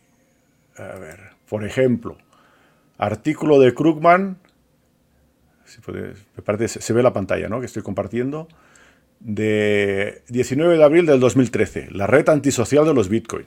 Bueno, este señor que es premio Nobel de Economía, en fin, eh, no es un premio Nobel, es un premio Nobel de Economía, es el premio que da el Bank, no tiene nada que ver con la Fundación Nobel. Eh, el caso es que, bueno, pues se dedicó a escribir artículos en 2013 explicando que, que, Bitcoin no era una moneda, que más o menos que era un timo, y no solamente este, luego Bits y Barbarie, pues también de Krugman, de diciembre de 2013, etcétera, etcétera, etcétera. En fin. Eh, Claro, yo al mismo tiempo también escribía en el país, en fin, este señor, esos artículos son del país, pero eh, traducidos de, artículos que publicó en el New York Times, en, otros periódicos. Entonces, más, más adelante también tenéis aquí noticias negativas sobre Bitcoin en el 2013. Los economistas no creen en el Bitcoin, en fin, explicando todos los peligros del Bitcoin cuando estaba a, a 100 dólares, 200 dólares, ¿no? Sobre todo que la gente no invirtiese en ello. Entonces, bueno, yo también escribí artículos, pero un poco más para popularizarlo en la parte de la, parte de la tecnología. Y eh, el primer artículo que escribí fue en, marzo del 2013, algo antes que el artículo de Krugman. Eh, y el título ya lo dice todo, es la revolución matemático-monetaria, donde explico un poco matemáticamente cómo funciona y cuál es el interés que veo. ¿no? Y además que no disimulo el interés que veo, es decir, que eso desde el principio creo que una vez lo pensé bien, lo entendí bien, pues, eh, pues eh, empecé a explicarlo. Eh, bueno, scratch al sistema monetario, en efecto, porque los bancos en aquella época decían que Bitcoin era el dinero de las mafias, de los dealers de drogas, del dinero negro, etcétera que es cierto que se ha utilizado para comprar drogas, pero era completamente eh, minoritario, no más del 5 o 10% de las transacciones estaban implicadas en las compras de drogas, por ejemplo. Sí, es la moneda que se utilizaba en aquella época para comprar drogas en Internet, pero que ya no se utiliza porque Bitcoin es muy trazable, de hecho. Hay otras monedas ahora que tienen unas propiedades de privacidad mucho mayores. Y aquí Bitcoin imparable Entonces dijo que acaba, acaba de rebasar los, los 200, los 300 dólares. Entonces, si queréis, hay que verlo retrospectivamente. Entonces, bueno, yo escribía en la sección de tecnología y al mismo tiempo en la sección de economía, pues se dedicaban a, a, decir maldades del Bitcoin. Eh, entonces, si queréis un poco la historia de la cotización, tengo aquí el gráfico. Eh, Veis, está en coordenadas logarítmicas. Es que si lo pongo en coordenadas no logarítmicas no vamos a ver gran cosa. Si queréis lo cambio a coordenadas no logarítmicas. A ver, entonces, perdón, lo, voy a hacer a cambiar en coordenadas lineales. ¿Veis? La, cotización es esto. Esto es desde el año 2012. Entonces, esencialmente no veis nada. Veis aquí una, burbujita que hubo y luego el burbujón que tenemos ahora. Pero de hecho, esto que se ve aquí en el 2013 es una burbuja que, si, si hacemos un zoom en esta parte del gráfico, del 2013 veríamos lo mismo. Y de hecho esto se ve bien en coordenadas logarítmicas. ¿De acuerdo? Esto, esto, esto en coordenadas logarítmicas quiere decir que, en el eje multiplicáis cada vez por 10. ¿eh? Entonces lo que veis es que eh, la burbuja está en desarrollo. Esta es la burbuja del 2017-2018. Y aquí tenéis el 2013 que hubo dos burbujas. Uno cuando llegó a, los 260 dólares y aquí otra que llegó a los 1200, ¿no? más o menos. Eh, y, en el 2011, que no se ve aquí, también teníais una burbuja que llegó a 32 dólares, etc. Bueno, eh, las otras burbujas que he mencionado ya no aparecen porque la, cotización no, era, no estaba estandarizada en aquella época. Pero bueno, aquí podéis ver el fenómeno que, os decía de sucesión de burbujas. Entonces podría poner, indicar aquí los halving, pero bueno, eh, caso es que surgen después de los halving, ¿no? Ese tipo de burbujas. Vemos que en efecto hay una travesía del desierto entre 2013 y 2017 en medio hubo el hackeo de Mongox, que afectó realmente al mercado, al menos lo retrasó de manera importante, y también antes de 2017 pues hubo todo el fenómeno del fork de Bitcoin Cash, que también retrasó la burbuja. ¿no? Bien, eh, simplemente por, ilustraros un poco las cosas que comentaba antes. ¿no? Entonces, em, para los inversores clásicos, una pregunta muy común, que no sé, tal vez querías hacer Juan, pero que ya me la hiciste en alguna ocasión, es, sobre el tipo de correlación que tenemos de Bitcoin con otros activos. ¿no? Em, entonces, eh, tradicionalmente, eh, una de las ventajas de Bitcoin es que no está correlado con, la bolsa o con las commodities o con otros mercados. Va a su bola. Entonces, esto cada vez es menos cierto y va a su bola porque esencialmente institucionales eh, inversores profesionales como hedge funds, fondos de inversión han empezado a entrar ahora. Eh, algún hedge fund empezó a entrar ya en, la anterior burbuja, 2016, 2017, pero mm, eh, lo que ocurre ahora es, una entrada masiva de, de, traders profesionales, de inversores profesionales, y esto supuestamente, seguramente, eh, crearán una mayor correlación con, el mercado general. Pero hasta ahora no había realmente correlación. Sobre todo también que... Ricardo, ¿cómo mides eso? Lo comentamos la semana pasada con el debate con Enrique, pero eh, sería interesante no si tienes alguna gráfica, porque sí que es cierto, hubo un evento que fue el 14 de marzo del año 2020, cuando de repente todos los mercados se caen. Ahí también yo recuerdo que, que Bitcoin cayó por debajo de los 4.000 que dije, mira, este es un momento de entrar bueno, eh, y ahí cayó todo a plomo. Entonces, claro, gente, por ejemplo, como Enrique Gallego, pues la semana pasada te decía que eso era un ejemplo de que sí que había una correlación, porque la gente que esperaba que cuando bolsa y renta fija cayeran, oro y Bitcoin se comportaran como valor de refugio, realmente no hubo refugio, ahí todo cayó a plomo, ¿no? Entonces, ¿cómo interpretas ese evento que se produjo y, si, y si crees que sí que hay correlaciones? ¿O no correlaciones? Eh, eh, aquí, no sé si veis una tabla de correlaciones que tengo aquí. Bueno, podéis ver que la correlación histórica, esto es un, screenshot de Bloomberg, de que se lo agradezco a mi amigo Manu el Mutuero, que me, pasó la tabla para. Precisamente la había preparado para, para, enseñársela a Enrique, pero como no surgió el tema en ese momento, pues aquí la tenemos. Entonces aquí tenéis eh, la correlación de diferentes activos. El primero es el Bitcoin con el oro, la plata, eh, el SP500, etcétera, ¿no? Y, veis que la correlación del Bitcoin en la primera columna son bastante flojas en general. No hay una correlación importante. Pero también eh, la forma de medir las correlaciones es, por ejemplo, miramos la correlación de variación diaria durante un periodo de tiempo. Eh, es muy diferente em, en el momento en que hubo la caída. Sí, probablemente, a ver, la correlación no es algo puntual. Quiere decir, puede ser un momento que se comportan igual y, puede ser simplemente casualidad, ¿no? Eh, para, hay que hacer una media histórica de de las para, para, medir la correlación. Pero además es que los, los activos financieros se modelizan en matemática financiera como lo que se llaman variables aleatorias, y, lo que está bien definido en una variable aleatoria es la correlación, pero mm, realmente no lo son en realidad. En realidad no lo son. Bueno, es un poco sorprendente que lo diga yo como matemático, pero, mm, pero quiero decir, lo podéis daros cuenta, por ejemplo, el mercado del oro es un mercado que conozco bien. Cuando hay un crash bursátil, em, el oro sigue. El oro hay una correlación y el oro también baja, pero no baja, eh, baja a corto plazo, porque la gente necesita liquidez y hay margin calls, etcétera pero a largo plazo está inversamente correlado con el mercado. Entonces, bueno, hay que decir que, que realmente hay que estudiar las situaciones, si es un momento de crash, de burbuja, etcétera, para medir el tipo de correlaciones que hay. Y actualmente la correlación es muy floja. Entonces, no es un, no es un buen indicador tradear. Más adelante lo será, tal vez, seguramente. Hay gente que, que arbitra esas, esas eh, divergencias de, de, diferentes tipos de mercado y apuesta sobre la convergencia a más largo plazo.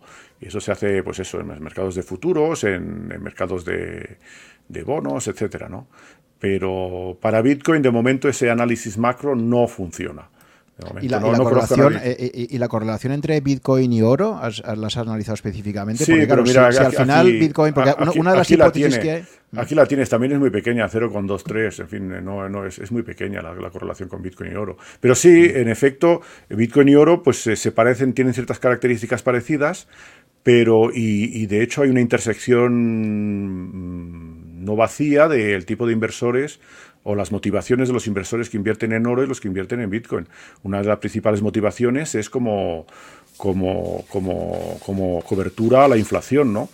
Eh, y bueno, pues tanto. sí, por eso te lo decía, porque por ejemplo, toda la gente que defiende la cartera permanente que eh, propuso Harry Brown, por ejemplo, pues claro, eh, el oro está ahí para los periodos inflacionistas, ¿no? Entonces, por eso Michael Saylor, por ejemplo, que, que sabéis que ha sido pues el gran el gran converso a, Bitcoin en el año 2020, ¿no? que ha abierto la puerta para que muchas otras empresas su tesorería la empiecen a, poner una parte en Bitcoin. Él mismo decía en Twitter, hace no mucho, decía, es que el dragón de Bitcoin a lo primero que se va a comer es al oro. O sea, no, no va a haber una, no sustituyes eh, Bitcoin en vez de dólares o de euros, sino que lo digo porque, claro, mucho tenedor de oro a lo mejor está diciendo, bueno, yo tengo oro como, como cobertura, ¿no? Frente a, una inflación que, es muy probable que se acabe produciendo, porque todo el dinero que se está imprimiendo por algún sitio va a tener que acabar saliendo, ya hay inflación de activos, pero eso también se puede extender a la cesta de la compra. Y entonces, claro, por eso te digo que, que si realmente los tenedores de oro, eh, la gente más joven ahora empieza a pensar en, en oro 2.0 como Bitcoin, eh, efectivamente ahí habría un efecto de sustitución. Entonces, en las carteras que, tienes permanentes, la parte del oro, ¿crees tú que eso se puede imponer sí, es, eh, poco a poco? Bueno, es, un poco difícil predecir el futuro porque no tenemos nadie bola de cristal, pero en efecto son, son, son activos que, siguen los mismos objetivos y, de hecho la custodia. Entonces, lo análogo a comprar bitcoins de verdad que os decía es comprar oro físico. ¿De acuerdo? Entonces, la custodia de Bitcoin de verdad, es mucho más fácil que la del oro físico.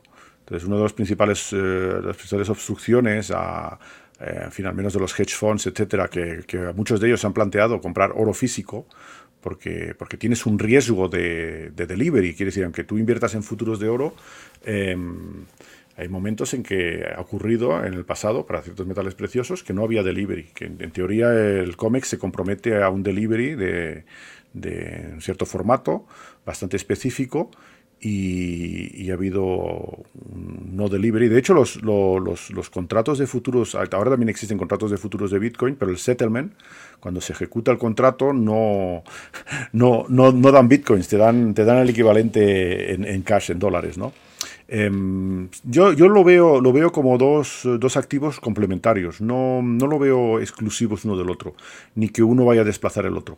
Lo veo, lo veo más complementario un poco con los mismos objetivos, pero hay gente, hay una gran discusión en Twitter, mm, no sé si conocéis a Peter Schiff, que es un, eh, fin, es, alguien que, que, toda su vida lleva, lleva eh, tradeando en oro y tiene un fondo de inversión en oro, etcétera, y tiene muy buenos argumentos eh, contra la moneda fiat, etcétera, pero es no sé, a veces da la impresión de que tiene miedo a Bitcoin, ¿no? Porque, porque ataca a Bitcoin constantemente, supongo que le quita clientes, en efecto. Hay, un, hay, una parte de, gente, de inversión, que no irá al oro porque va a ir a, Bitcoin o a criptomonedas, ¿no? Eh, entonces hay que tener cuidado porque estamos hablando de criptomonedas en general, el Bitcoin sería el oro digital, pero lo, que son las otras criptomonedas es mucho más eh, complicado de, decidir, ¿no? Eh, bueno, en fin, que, dentro cuando uno, cuando uno, uno primero tiene que, eso también quería, quería mm, comentarlo y plantearlo, mm, cuando hace una inversión tiene unos objetivos. Entonces cada cual tiene que tener sus objetivos, son a corto plazo, a largo plazo y ¿Y cuál es el objetivo? Entonces me diréis, bueno, pues la mayoría de gente me dirá, pues ganar dinero. Pues eh, que sepáis que el objetivo de, muchos maximalistas de Bitcoin no es ganar dinero, es ganar Bitcoins, o no perderlos. Quiere decir que, depende mucho en qué evalúas tu cartera. Tu cartera, si la quieres evaluar en bitcoins o, en, dólares, es muy diferente. Entonces, Peter Brand, que es un, que es un trader de commodities eh, muy conocido, que además participa en Twitter eh, es un poco un, inversor, eh, un trader basado en análisis técnico y eh, yo aprecio bastante sus comentarios, en general bastante acertados. Em, recientemente publicó en Twitter, bueno, pues todos estos años, en fin, es alguien que, que tiene el orden de 70 años y debe llevar 40 años tradeando. Tiene un libro de, trading muy, muy, interesante también. A mí me gusta siempre leer a, todos los traders con experiencia porque siempre, siempre aprendes muchas cosas de ellos, ¿no? Y, y comentaba, pues eso, que llevo toda la vida evaluando mi, portfolio en dólares y es, es, la mala unidad de medida, lo que tengo que evaluarlos en bitcoins. Entonces, bueno, pues ahí eh, pues enlazamos un poco con una de las definiciones clásicas de los libros de economía, es que una buena moneda es, es una buena unidad de medida, ¿no?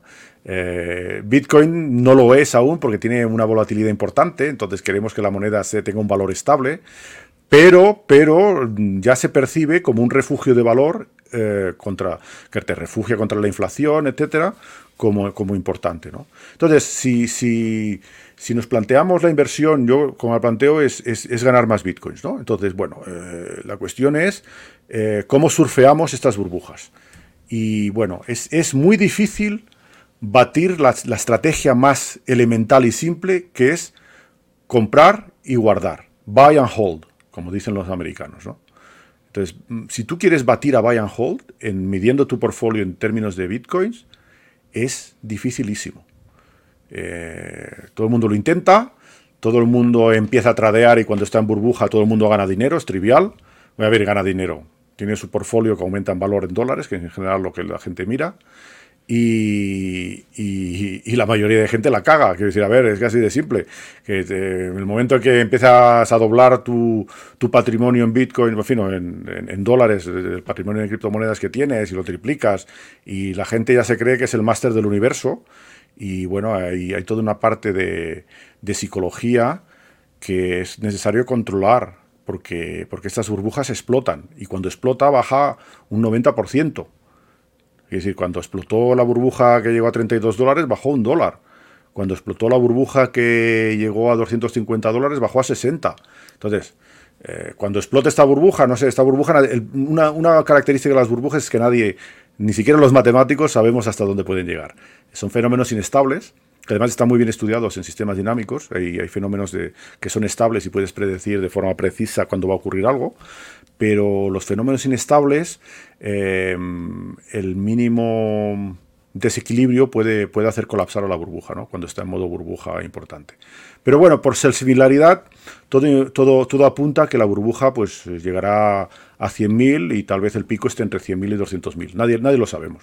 De hecho, aunque sea, aunque sea un, indicador de burbuja, va a ser si tanta gente se está poniendo en Twitter los ojitos brillantes, en, porque esto es la coña de, de los 100.000, ¿no? De los 100.000 dólares, ¿no? O sea, creo que se ha puesto... Pero eh, piensa, piensa que los que nos hemos puesto los ojitos brillantes, que es un, es un meme para indicar que estamos mirando los 100.000, eh, la mayoría somos maximalistas, sabemos lo que de qué va el rollo. Eh, quiero decir, a mí me, va a asustar cuando me va a asustar cuando se lo, se lo, pongan los nuevos. Cuando se pongan los nuevos, entonces ya. Eh, y, bueno, a nuestro alrededor tenemos gente que empieza a preguntarnos y dices, bueno, mm, me parece que no es una inversión para ti, pero no sabes cómo decírselo. Es decir, bueno, pues te explicas que tiene, tiene estos riesgos y que, bueno, si está dispuesto a guardarlo durante 5 o 6 años, pues puede hacerlo. Pero claro, si, si la burbuja llega a 200.000 y colapsa, pues igual colapsa 40.000. Pero si llega a 100.000 y colapsa, a lo mejor colapsa 30.000 o 20.000. Entonces, eh, comprar a 60.000, pues, pues bueno, pues eh, no, no, puede, ser, puede ser peligroso. Lo que ocurre también es que, bueno, hay que, hay que aprender a cómo manejar esta, esta volatilidad. Eh, primero la, estrategia de hold, de, guardar, es, buena en general. No intentar ser más inteligente que el mercado y tradear cuando baja, tal, vender para ver si baja y recomprar más abajo, porque mucha gente hace eso, sube muy rápido, dice vendo y voy, como esto va a corregir enseguida, pues compraré y luego se dan cuenta que se quedan esperando y sigue subiendo, ¿no? Como, como un compañero que tengo, que no nombraré, que aún está esperando que valga 100 dólares para, comprar Bitcoin. Pero bueno, se ha quedado ahí, lleva, lleva, lleva 8 años ahí, pero bueno, eh, ya eh, ya, ya, se lo, ya se lo dije que, que no, que él no, no, va a comprar a 100, comprará a 100.000 y seguramente me los compre a mí. Así que, pero bueno, en fin, para provocarle un poco. Eh, no, no, es cierto porque un día me vino con 20 dólares que quería comprar 20 dólares de Bitcoin. Y bien, el caso es que hay, hay, hay, estrategias que pueden servir, pueden ser útiles. Y por ejemplo, si vemos que nuestro portfolio ha doblado el valor o triplicado el valor, pues una cosa razonable hacer es vender una parte, vender la mitad, por ejemplo, un tercio, para recuperar lo invertido inicialmente. Y ya no podemos perder. ¿De acuerdo? Entonces lo demás lo dejamos ya a 20 años vista, que cuando el Bitcoin valga, valga un millón de dólares. Pero quiere decir que ya no podemos perder, aunque vaya a cero, hemos recuperado lo invertido. Es, es algo que da cierta tranquilidad de espíritu a la gente que, que, no está acostumbrada a manejarse en los mercados, en estos mercados tan volátiles, ¿no? Eh, a 10 años vista, Ricardo, por ejemplo, por hacer un escenario de futurología, ¿qué tal? Pero bueno, decir, una narrativa que se está dando es que, por ejemplo, pues es el número de millonarios en el mundo. Solamente fíjate, inversores particulares, ¿no? Se dice, bueno, pues si en el mundo hay 40 millones de, personas al menos identificadas que tienen más de un millón de, dólares, y hay 21 millones, de los cuales 3 millones, como tú has dicho ya, pues se han perdido, básicamente, o sea que al final vamos a tener una masa monetaria de 18, pues ya te da una estimación de decir, oye, pues si esos millonarios de todo el mundo, al menos eh, van a tener un, pequeño porcentaje de su cartera que quiera tener algo de Bitcoin, pues ya los números que te salen es que te vas a, unas cifras estratosféricas. No, no, hay, no, hay, un Bitcoin para todos los millonarios. Exactamente. Eso, está clarísimo. es, una narrativa ya que se está dando de por qué podría el Bitcoin irse a un millón. Sí. Solamente con esa narrativa. bueno, de, hecho, de hecho eh, lo, que, lo que puede ocurrir en el momento que si hay una hiperbitcoinización, es decir, que se, se establece como, como moneda de referencia y tal, un pánico comprador. Eso puede, eso puede propulsar el valor del Bitcoin muchísimo más alto. Eh, quiere decir que, la gente se va a dar cuenta que la, buena moneda es el Bitcoin. Todo el mundo quiere la buena moneda en toda la época, todas las épocas. De hecho, es, es, es interesante estudiar la historia monetaria porque en otras épocas, cuando, cuando la moneda era oro y plata, tal vez acuñada, pero había, monedas de oro y monedas de plata en el siglo XIX, ah, pues eran así. Quiere decir, en España, eh, tradicionalmente, pues había las monedas de, de, ocho escudos, que son monedas bellísimas de oro, eh, y, también había las monedas de ocho reales de plata, en fin, eh, hay una competición entre las monedas. Entonces hay, ha habido operaciones de arbitraje entre una moneda y otra, pero en general lo que la gente guarda es la buena moneda y gasta la mala. Entonces lo que la gente quiere tener es la ley de, de Copérnico-Gresham, que es una realidad universal. De hecho, lo hacemos constantemente. Si tú tienes, vas a pagar eh, en el supermercado y tienes dos billetes de 20 euros y tienes, y tienes uno que está roto, pues vas a dar el roto y te vas a guardar el que no está roto, ¿verdad? Es una tontería, pero, pero esa tontería es, es algo muy profundo y la gente guarda la buena moneda y gasta la mala. Entonces, eh, la buena moneda, por definición, también es escasa. Entonces puede, puede, puede haber, em, pueden surgir momentos de pánico comprador, pero bueno, la, la, hipótesis de hiperborionización, de que se establezca una moneda, eh, tiene una probabilidad baja. Eh, hay, que, hay que evaluarlo un poco de forma con la cabeza fría. y, eh, luego, hay otra, otra, que me están preguntando aquí en el chat también, luego hay otra posibilidad, y sería que pregunta Chuspito, dice, ¿por qué no pueden surgir una cripto que mejore al Bitcoin y por tanto sea la moneda de referencia? Es decir, llevamos 12 años ah, no, no, pero, pero, monedas, monedas que mejoran al Bitcoin son casi todas las que han surgido después. Lo que pasa es que las mejoran en ciertos aspectos y no en otros. Por ejemplo, Ethereum lo mejora Bitcoin en el aspecto de smart contract. Littlecoin mejora Bitcoin en el aspecto de rapidez de las transacciones. Monero mejora Bitcoin en el aspecto confidencialidad de las transacciones. Eh, lo que pasa es que la primera moneda que se establece, que es la referencia, es la que tiene mayor adopción. Y de momento ninguna la ha mejorado Quiero decir, puede ocurrir que en efecto surja una moneda mejor que reemplace Bitcoin, pero no es tan fácil. A ver, eh, en Internet lo hemos vivido, hay protocolos mejor que el protocolo, que el protocolo de transmisión de paquetes IP o de, o de transmisión de emails, y, bueno, lo que, lo que cambia a lo largo de los años, lo que cambia ha sido la carcasa. A ver, yo, tuve email muy pronto, cuando, cuando era, empecé primer año en la Escuela Normal Superior en París, nos dieron un correo electrónico en el año 1987, y entonces, bueno, pues... Eh, enviabas emails con el comando mail en Unix y, tenía un formato muy diferente a, por ejemplo, si ahora utilizas Gmail, tienes una página web con, fin. Pero al final, el protocolo que está detrás es el mismo.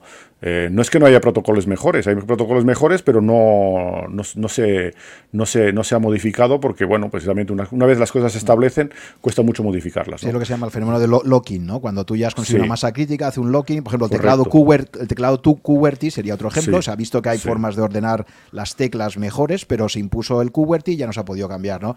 Sin embargo, frente a eso hay gente que dice que quién nos dice que Bitcoin no va a ser MySpace y que luego llegará al Facebook de turno que se va a comer a MySpace, ¿no? Por bueno, primero hay, hay, otra razón también que es importante, y es que lo que hemos observado es que, es que el nivel de descentralización en la creación de Bitcoin supera a todas las monedas y tokens que, existen actualmente. En, Bitcoin no se conoce quién lo ha creado. Realmente no se conoce y además lo, hizo bien. Satoshi Nakamoto es que no solamente creó Bitcoin, pues, eh, en fin, eh, la idea surgió, lo comunicó en la mailing list de los cypherpunks, que eran anarquistas criptógrafos que buscaban, que, hacía tiempo que perseguían la idea de una moneda eh, descentralizada independiente de los estados, lo cual presenta grandes ventajas. en, palabras de Taleb, en, bueno, en las ideas de Taleb es, antifrágil, es intrínsecamente antifrágil para aquellos que, hayan, que, conozcan ese, ese, tipo de ideas, ¿no? Em, y, no solamente hizo el paper, hizo el código, también hizo el foro de Bitcoin Talk. Y lo hizo todo de forma completamente anónimo, anónima. Y hay cientos de periodistas que han intentado saber quién era y no lo han conseguido. Es decir, que, bueno, además seguramente no era una persona, sino un grupo de personas. Eh, pero a ver, ese es un aspecto de la descentralización. No ha habido una operación de marketing de Bitcoin. Bitcoin ha ido, ha ido evolucionando y adoptándose pero sin que haya una empresa o una fundación detrás que haya hecho una operación de marketing, simplemente por sus cualidades, eh, que no es lo mismo que un token nuevo que sale, que contratan eh, especialistas en marketing profesionales para, venderla, para, hacerla atractiva. ¿no? Entonces, ese nivel de descentralización es necesario para... La mejor moneda tiene que estar desligada de cualquier organización, de cualquier gobierno, de cualquier interés particular. Entonces, bueno, pues en ese, sentido, Bitcoin es muy superior. Exacto. Y como no. esto, es, difícil que cambie. Claro, es, la más. O sea, sigue siendo, desde el punto de vista de la descentralización, la que ha tenido una descentralización más radical, ¿no? Sí, sí, tú ves muy difícil, y digamos que tú ves muy difícil que pueda emerger otra criptodivisa con ese nivel de generosidad, digamos, cuando además ya se ha creado un esquema de incentivos. Sí, Es, que, es, que además eh, podría crearse. De hecho, hay proyectos que merecerían la pena, que, pero hace falta alguien que sea capaz y altruista. Porque eh, lo que vemos es que en general la gente que propone proyectos pues se queda un 20% de las coins, en fin, eh, lo hace por interés, hace, lanza una ICO, eh, hay, intereses personales en eso, y, Satoshi Nakamoto no solamente, bueno, pues lo hizo de forma honesta en el, para, para demostrar que no había preminado nada, incluyó en el primer bloque un titular del de, The Times, para eso demostraba que no había sido preminado el bloque no había sido preminado antes. Podía, podía preminar un montón de bloques antes de manera a garantizar tener y, un no, y no era un titular cualquiera era un titular precisamente donde hablaba el, gobernador del Banco de Inglaterra se plantea una expansión monetaria. O sea no, olvidemos que esto surge a raíz de la reacción de, expansión cuantitativa a principios del 2009 ¿no? Eh, pero eh, Ricardo una cosa que habría que aclarar porque lo están preguntando aquí en el chat también es que cuando hablamos de descentralización eh, hay, un, hay un usuario que nos dice el mayor porcentaje de minería está centralizado en China y Rusia. ¿No se puede entender que hay una centralización y dependencia de Bitcoin de estos dos países, en la medida en que la minería está muy concentrada en ellos? A ver, pues ¿qué, eh, entendemos por descentralización? Sí, bueno, pero la gente también confunde potencia de minado con pools. Los mineros, a ver, minar, minar un bloque de Bitcoin eh, al principio la gente minaba solos, ¿no? Entonces minar, eh, y como, como, como no había mucha gente minando, pues, eh, pues todos los días, todas las semanas minaba algún bloque. Pero claro, luego cuando había mucha gente minando, pues a lo mejor podías pasarte meses sin minar un bloque. Entonces lo que hizo la gente es agruparse, los mineros se agrupaban. Entonces hacíamos un pool de mineros donde, donde cada cual aportaba su potencia de cálculo y luego sobre los bloques minados se repartían eh, los, rewards, las recompensas en bitcoins proporcionalmente a la potencia de minado. Y ese es el, sistema, cómo funcionan los minados. Entonces, en efecto, hay grandes pools de minado en China, pero eso no quiere decir que el minado se haga en China. Hay, hay, en esos pools hay hash rate que viene de todos sitios, de Islandia, de Estados Unidos, de, en fin, de países donde se puede conseguir energía barata o gratuita porque también ahora lo crítico es obtener la energía gratuita para que la industria de minado sea rentable. Entonces, eh, hay, hay, toda una serie, bueno, a ver, es que eh, Bitcoin está lleno de falsas noticias. Ahora, buscando estos artículos de, en el país, si buscáis con el tag Bitcoin, que en la página web del país, por ejemplo, podéis hacerlo, os encontráis todas las noticias. Y, y os aconsejo, os recomiendo que echéis un vistazo los primeros artículos son del 2013, los que os he presentado, los míos, los de los de los de Krugman, etcétera, ¿no? Pero luego hay un montón de noticias falsas, de fake news que, se han utilizado para, bueno, pues para primero para decir que Bitcoin era dinero negro, que era de dinero de terroristas, en fin, un montón de, tonterías que, han utilizado los bancos para, para, denostar a Bitcoin. ¿no? Pero luego también que si China iba a prohibir Bitcoin, que si China el otro, que si Rusia, eh, en fin, a ver, si es que, si es que, este, es que las mentiras tienen las patas cortas. Mirar las, las noticias, porque este, este tipo de rollos es que, es que llevo viéndolos 10 años, ¿no? Entonces, ese es, el famoso, ese es el famoso food, ¿no? El fear, uncertainty and doubt, o sea, crear dudas, incertidumbre y miedo. Sí como, una, como una forma que se ha empleado también, por ejemplo, contra Linux. ¿no? O sea, Linux básicamente también recuerdas que en los primeros años Hombre, que no, que no, era seguro y tal, y más, mucho más seguro que Windows. ya sabemos los hackeos donde se hacen, sí. Y al final la, propia Microsoft acaba utilizándolo, ¿no? Pero efectivamente durante muchos años empresas como Microsoft pues se han tocado contra Linux, porque fíjate, ¿cómo vas a utilizar un código abierto, tal, ¿no? Cuando es intrínsecamente más seguro porque cualquiera lo puede revisar, ¿no? Efectivamente. Es un poco la estrategia de food que, siempre se ha Bueno, pero hay, hay, riesgos reales, ¿eh? Pero no son esos, no son esos que se ven en las noticias. A ver, yo riesgos reales, bueno, la regulación, por ejemplo, es un riesgo en el sentido de que, de que puede, pueden regular, eh, como es una moneda que escapa al control, lo hemos visto, lo vimos en la historia, lo hemos visto con el oro, ¿no? De hecho, en Estados Unidos, en el momento que, necesitaba Estados Unidos controlar la, masa monetaria del dólar, etcétera, eh, pues en el año 33, pues se expropió el oro de los americanos y bueno, pues eh, el que quiso lo entregó y el que, y el que no quiso se arriesgó a guardarlo y venderlo fuera de Estados Unidos. Eh, puede, puede haber ese riesgo, ese riesgo pues dificultaría bastante el, el comprar y vender bitcoins, pero siempre se va a poder hacer. Es que además, si, si prueben Bitcoin, no, no, hay ninguna razón válida, ¿no? Es simplemente porque es la competencia del sistema monetario establecido e impuesto. Eh, sería muy mala estrategia de marketing, digamos, porque eh, yo creo que eso abriría los ojos a mucha gente. Em, entonces, claro, tampoco se puede prohibir porque eh, a los bancos no les convenga. A los bancos les conviene una moneda que sea inflacionaria, que tenga una inflación. Porque una moneda deflacionaria, el crédito solo tiene interés si se invierte en actividades productivas que permitan pagar los intereses, en fin, el principal, que además aumenta de valor con el tiempo, y, los intereses, ¿no? Entonces, eh, hipotecarse en bitcoins para comprar una casa puede ser muy mal plan a 30 años, ¿no? Quiere decir que eh, eh, es fácil de entender que, bueno, de hecho, hay escuelas de economía que dicen que una moneda tiene que ser inflacionaria. Pues perdóname, pero es que el oro eh, es ligeramente inflacionario, pero no es una moneda inflacionaria como es el, dólar o el euro. El dólar que desde su creación ha perdido el 98% de su valor, ¿no? Entonces, eh, entonces hay un riesgo de regulación. Por ejemplo, voy a dar un ejemplo de cómo utilizo esos riesgos. Cada vez que localizamos un riesgo, hay que se puede utilizar otras criptomonedas como hedge, como cobertura, ¿no? Entonces, por ejemplo, si el Bitcoin se vuelve, lo declaran ilegal, que no creo que, lo vayan a hacer en los países libres, pero bueno, eh, quién sabe. Eh, bueno, pues eh, claro, el problema es que dicen, bueno, pues hay que eh, identificar las, direcciones, hay que, bueno, en fin, una serie de cosas que a lo mejor la gente quiere hacerlo, a lo mejor la gente prefiere vender los bitcoins o a lo mejor la gente prefiere esconderlos, ¿no? en, en todo caso, mm, en la blockchain quedan trazadas todas las transacciones. Entonces, realmente hay un riesgo utilizar una moneda donde quedan trazadas todas las transacciones. Pues Monero, por ejemplo, es una moneda eh, basada un poco en los mismos principios de Bitcoin, pero en principios de criptográficos más sofisticados, que permite, que tiene una blockchain donde no se pueden leer eh, las cantidades que se, se hacen, se ve una transacción, pero está codificada y salvo que tengas la clave secreta de las direcciones no puedes leer la cantidad de moneros que se están transmitiendo ni quién es el receptor o el emisor de la transacción. Entonces es una moneda que se llama anónima, ¿no? Eso, eso ya les preocupa mucho más a los gobiernos porque ah, quieren tener un control con la excusa de que todos somos terroristas de todas las transacciones, ¿no? Lo cual eh, tradicionalmente no es así. Hay un derecho a la privacidad y en particular a la privacidad de, las finanzas y, por ejemplo, eh, en fin, pues, eh, pues es un derecho, es un derecho constitucional, un derecho a la privacidad. No queremos que se expongan pues nuestras cuentas bancarias y de hecho están protegidas, no se pueden. Pero eso no, impide que el banco y el gobierno, si tiene buenas razones, puede verlas. ¿no?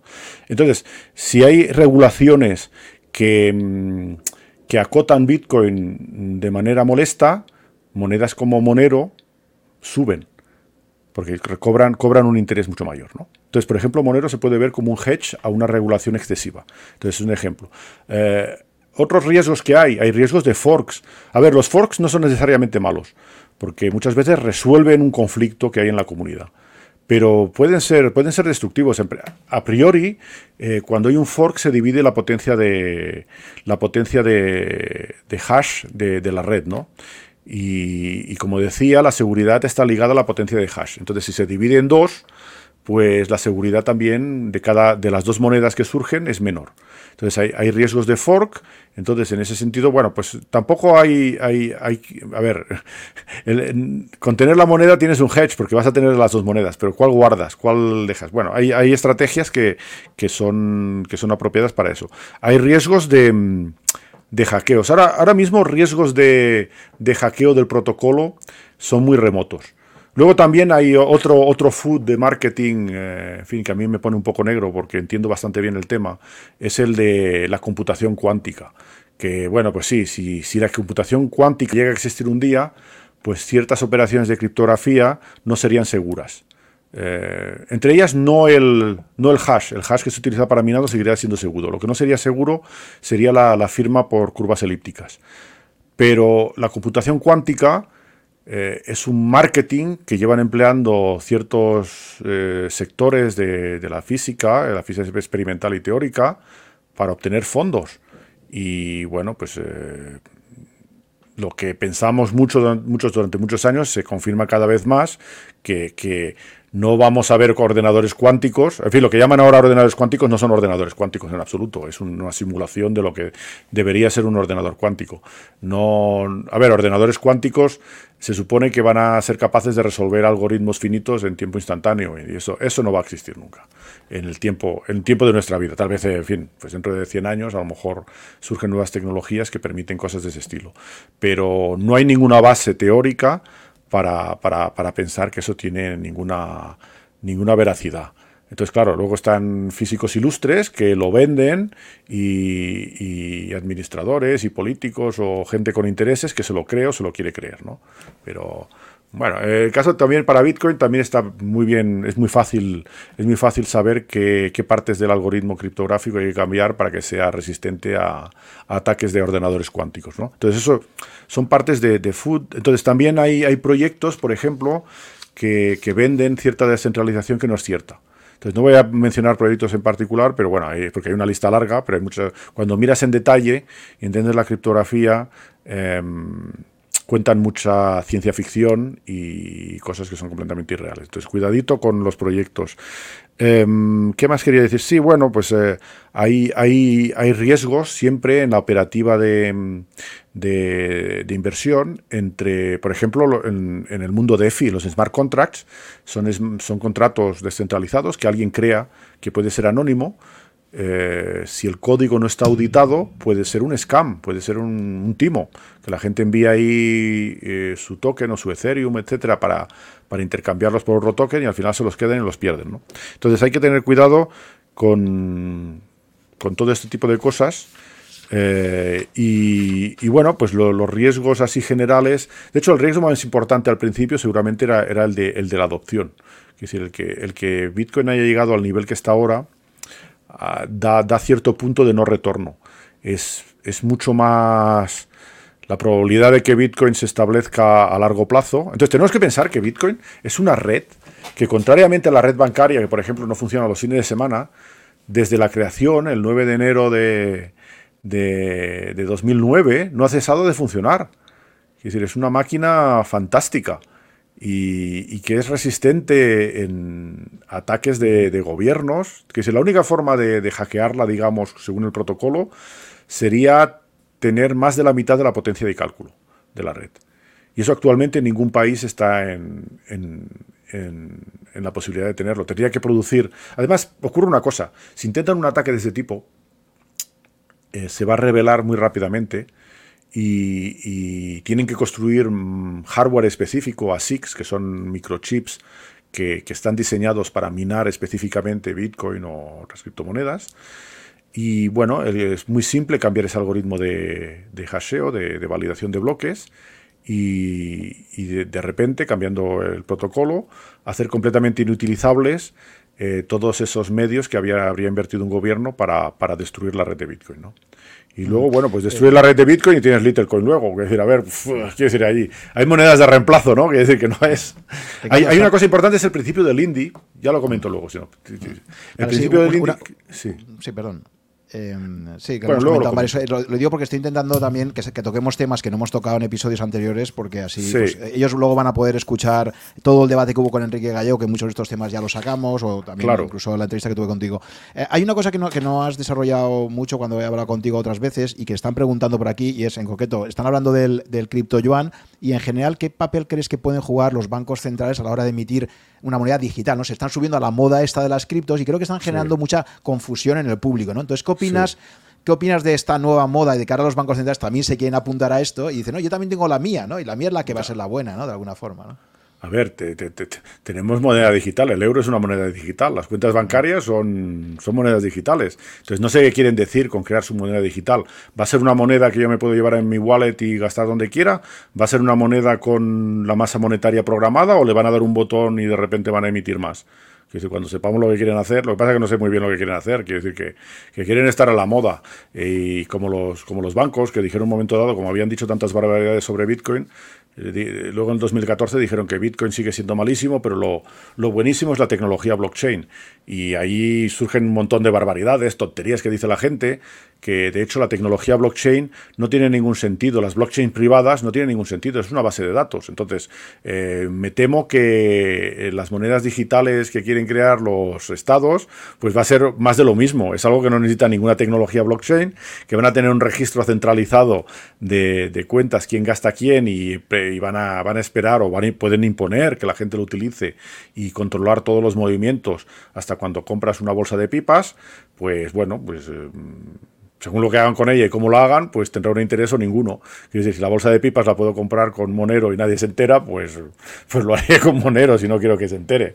¿no? Entonces, eh, a ver, es que eh, sí, hay, hay, hay, mucho, mucho marketing, mucha noticia vacía. Eh, mucho rollo decir estamos, estamos en la punta de la ola de la tecnológica.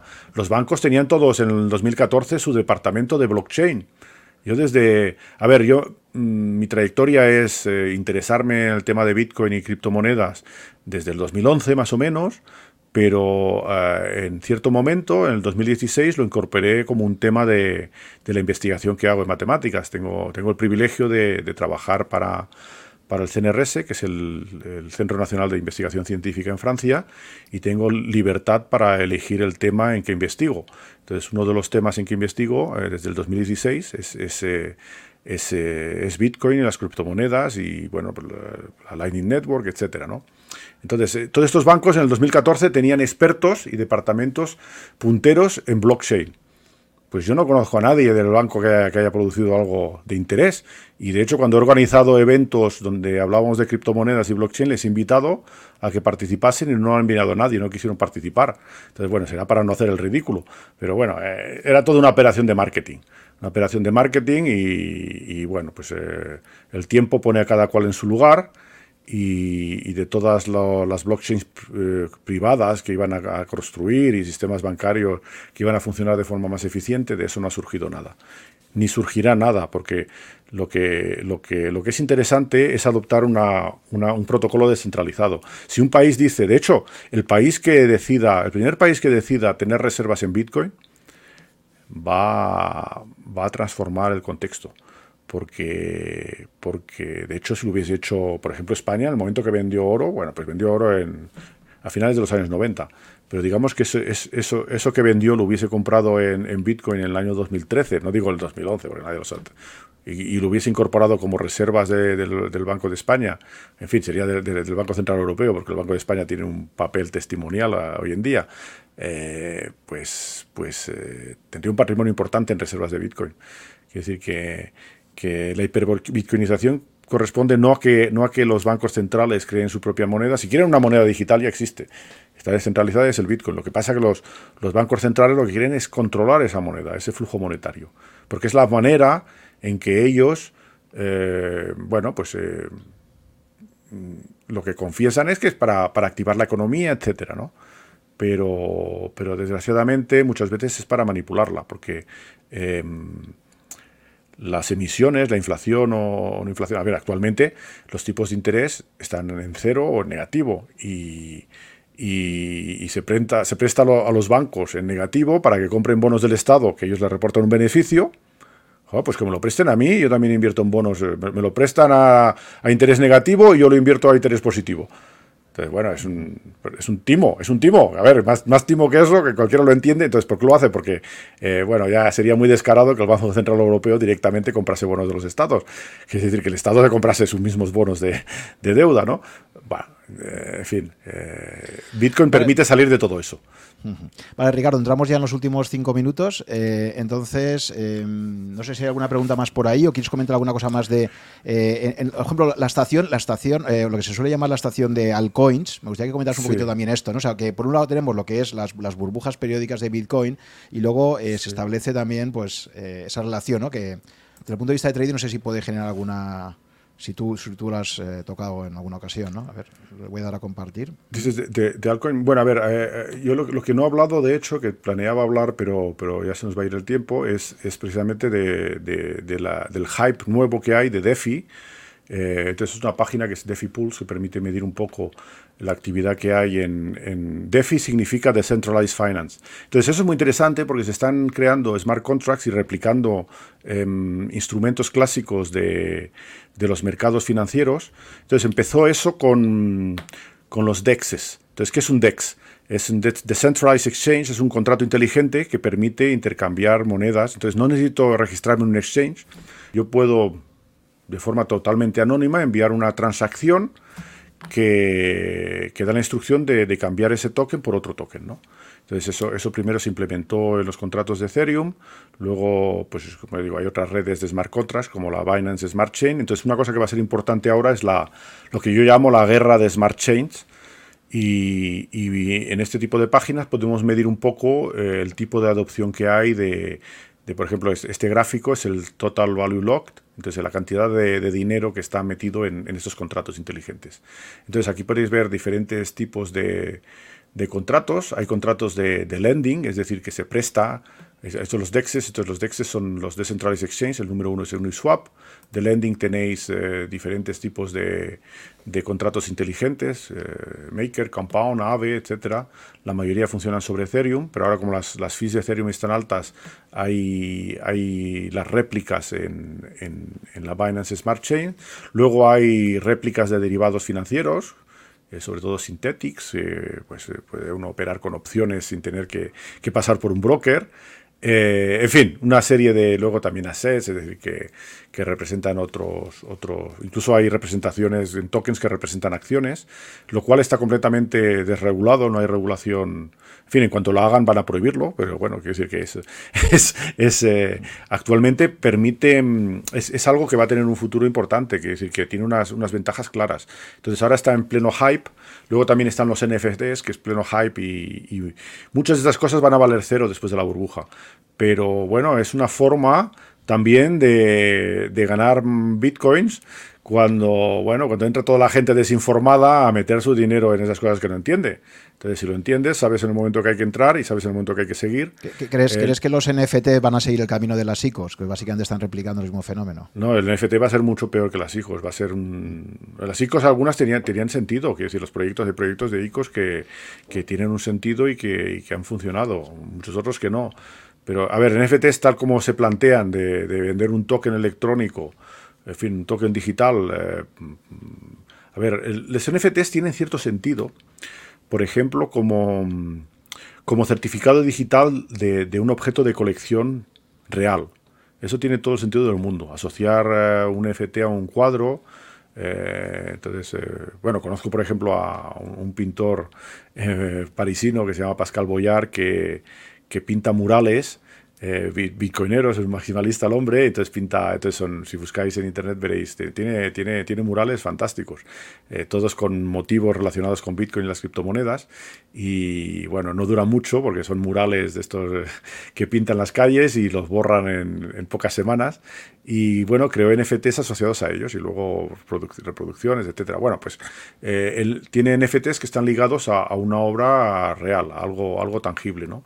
Eso tiene, sirve de certificado de autenticidad, de que es algo que no es falsificado. Entonces puede crearse NFTs por objetos de colección, como cuadros, numismática, sellos, filatelia, etcétera. Eso tiene sentido.